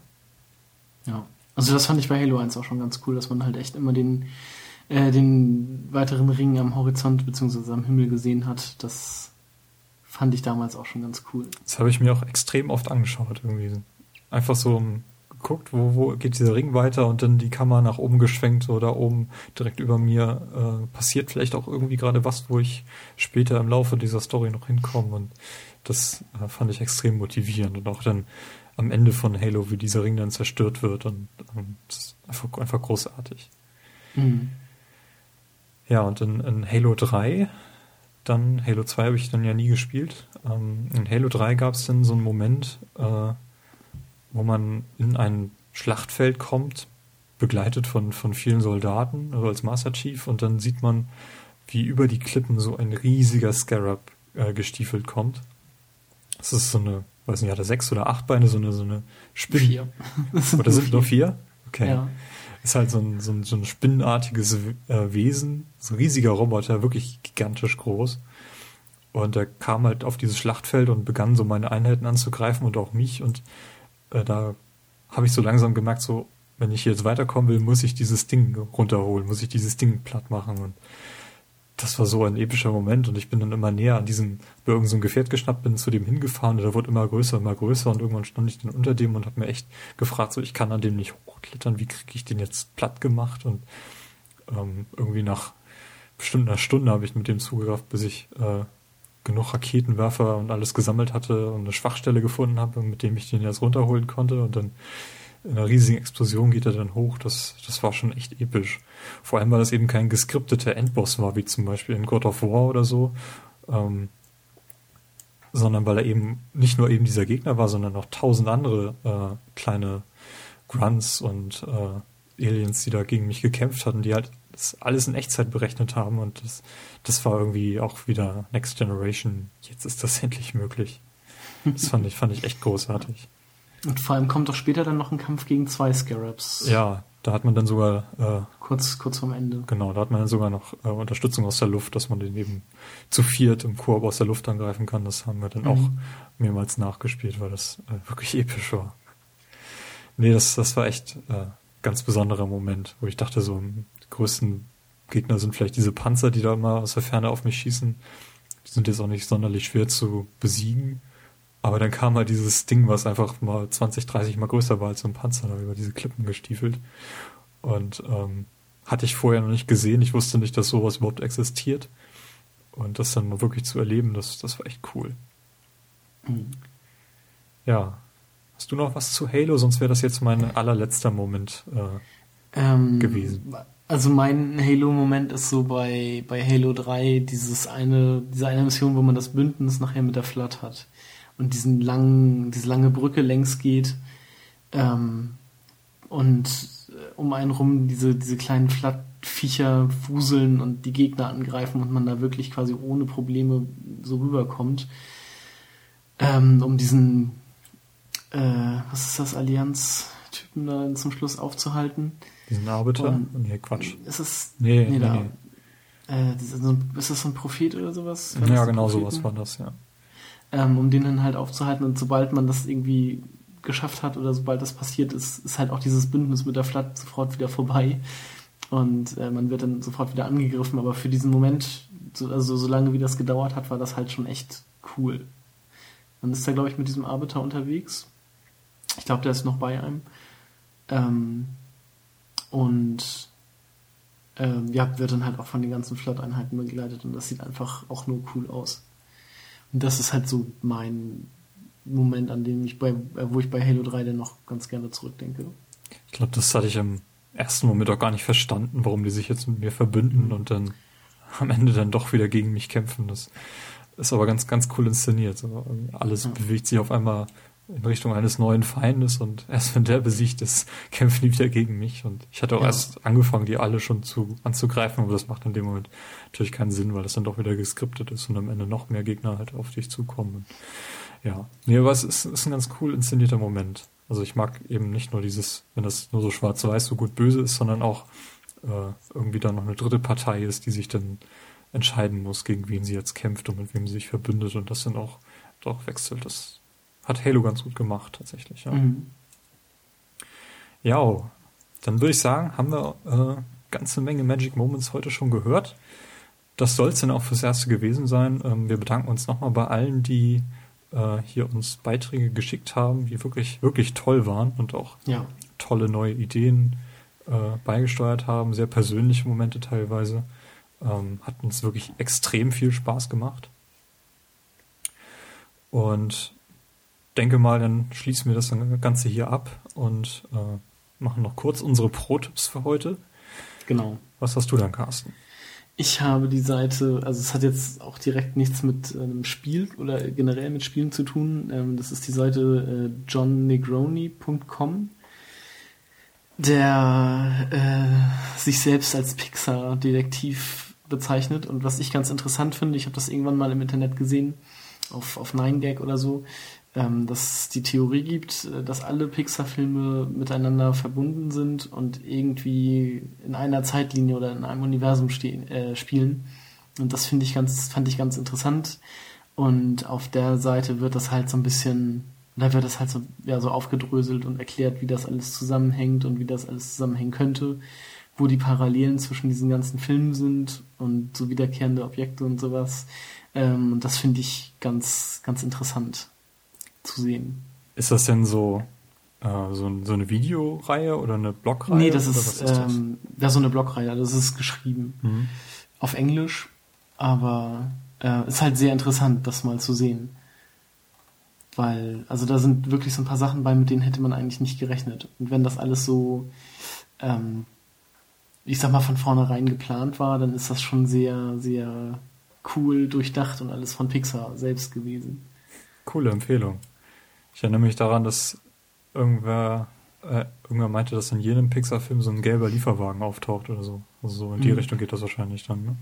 Äh, ja, also zum Beispiel gibt's, äh, um das Beispiel mal zu nennen, in, in Toy Story 1 gibt's ja dieses, dieses, diesen Nachbarjungen, der die ganzen Spielzeuge irgendwie, ja, quält, sag ich mal so, äh, und irgendwie mit äh, anderen, also irgendwie Puppen und sowas zu neuen Spielzeugen, neuen Abarten so kombiniert. Und der hat irgendwie im, im, so ein schwarzes T-Shirt mit so einem Totenkopf drauf, glaube ich, an. Und ähm, in Toy Story 3 gibt es dann eine Szene, wo der Müll abgeholt wird und dann sieht man halt auch so einen Jungen, der genau dieses, also der, der Müllmann hat quasi genau dieses T-Shirt an, was im ersten Teil auch dieser Junge anhatte. Und dann kann man sich halt denken, aha, so das ist also aus dem Nachbarsjungen geworden, der ist jetzt halt Müllmann. und also so alles, alles mögliche, so was wird dann halt auch da auf der Seite gezeigt. Also sehr interessant, wenn man sich da mal reinlesen möchte. Sehr schön. Ja, ich möchte an dieser Stelle das äh, neue Album von Christopher Tin äh, empfehlen, den wir ja vorhin schon mal in Sachen äh, Civilization 4 hatten. Babayetto, ihr, ihr erinnert euch. Und dieses neue Album ist Anfang des Monats erschienen, nennt sich The Drop That Contained the Sea. Und das ist ganz ähnlich wie dieses Babayetto. Also er hat versucht irgendwie äh, sich dahingegen zu äh, weiterzuentwickeln und äh, eben auch diese Völkerverständigung und sowas alles noch, noch tiefer reinfließen zu lassen. Und ähm, ich habe schon mal reingehört. Äh, ich denke mal, ähm, gerade weil Christopher Tint eben dieses Kunststück geschafft hat, als erster Videospiel-Soundtrack so ein, so ein Grammy zu gewinnen, dass das definitiv mal, dass man definitiv mal reinhören sollte an dieser Stelle. In den Shownotes findet ihr den Link zu iTunes und schau mal, ob es das noch woanders gibt, äh, auf Amazon irgendwie. Und könnt ihr ja gerne mal reinhören und äh, ja, Christopher Tin, The Drop That Contained the Sea. Jo, dann war's das für heute. Ähm, ihr findet uns wie immer auf äh, playtogether-podcast.de, könnt dort Kommentare beisteuern. Natürlich würden wir gerne äh, hören, was ihr vielleicht so für Magic Moments erlebt habt, die ihr Mhm. dort vielleicht äh, uns erzählen könnt und dürft. Äh, Reviews auf iTunes sind gern gesehen. Ihr könnt uns flattern und ansonsten sind wir beim nächsten Mal wieder dabei mit unserer E3-Episode. Genau. Bis dahin, weiterhin ein frohes Zocken. Jo, tschüss. Tschüss.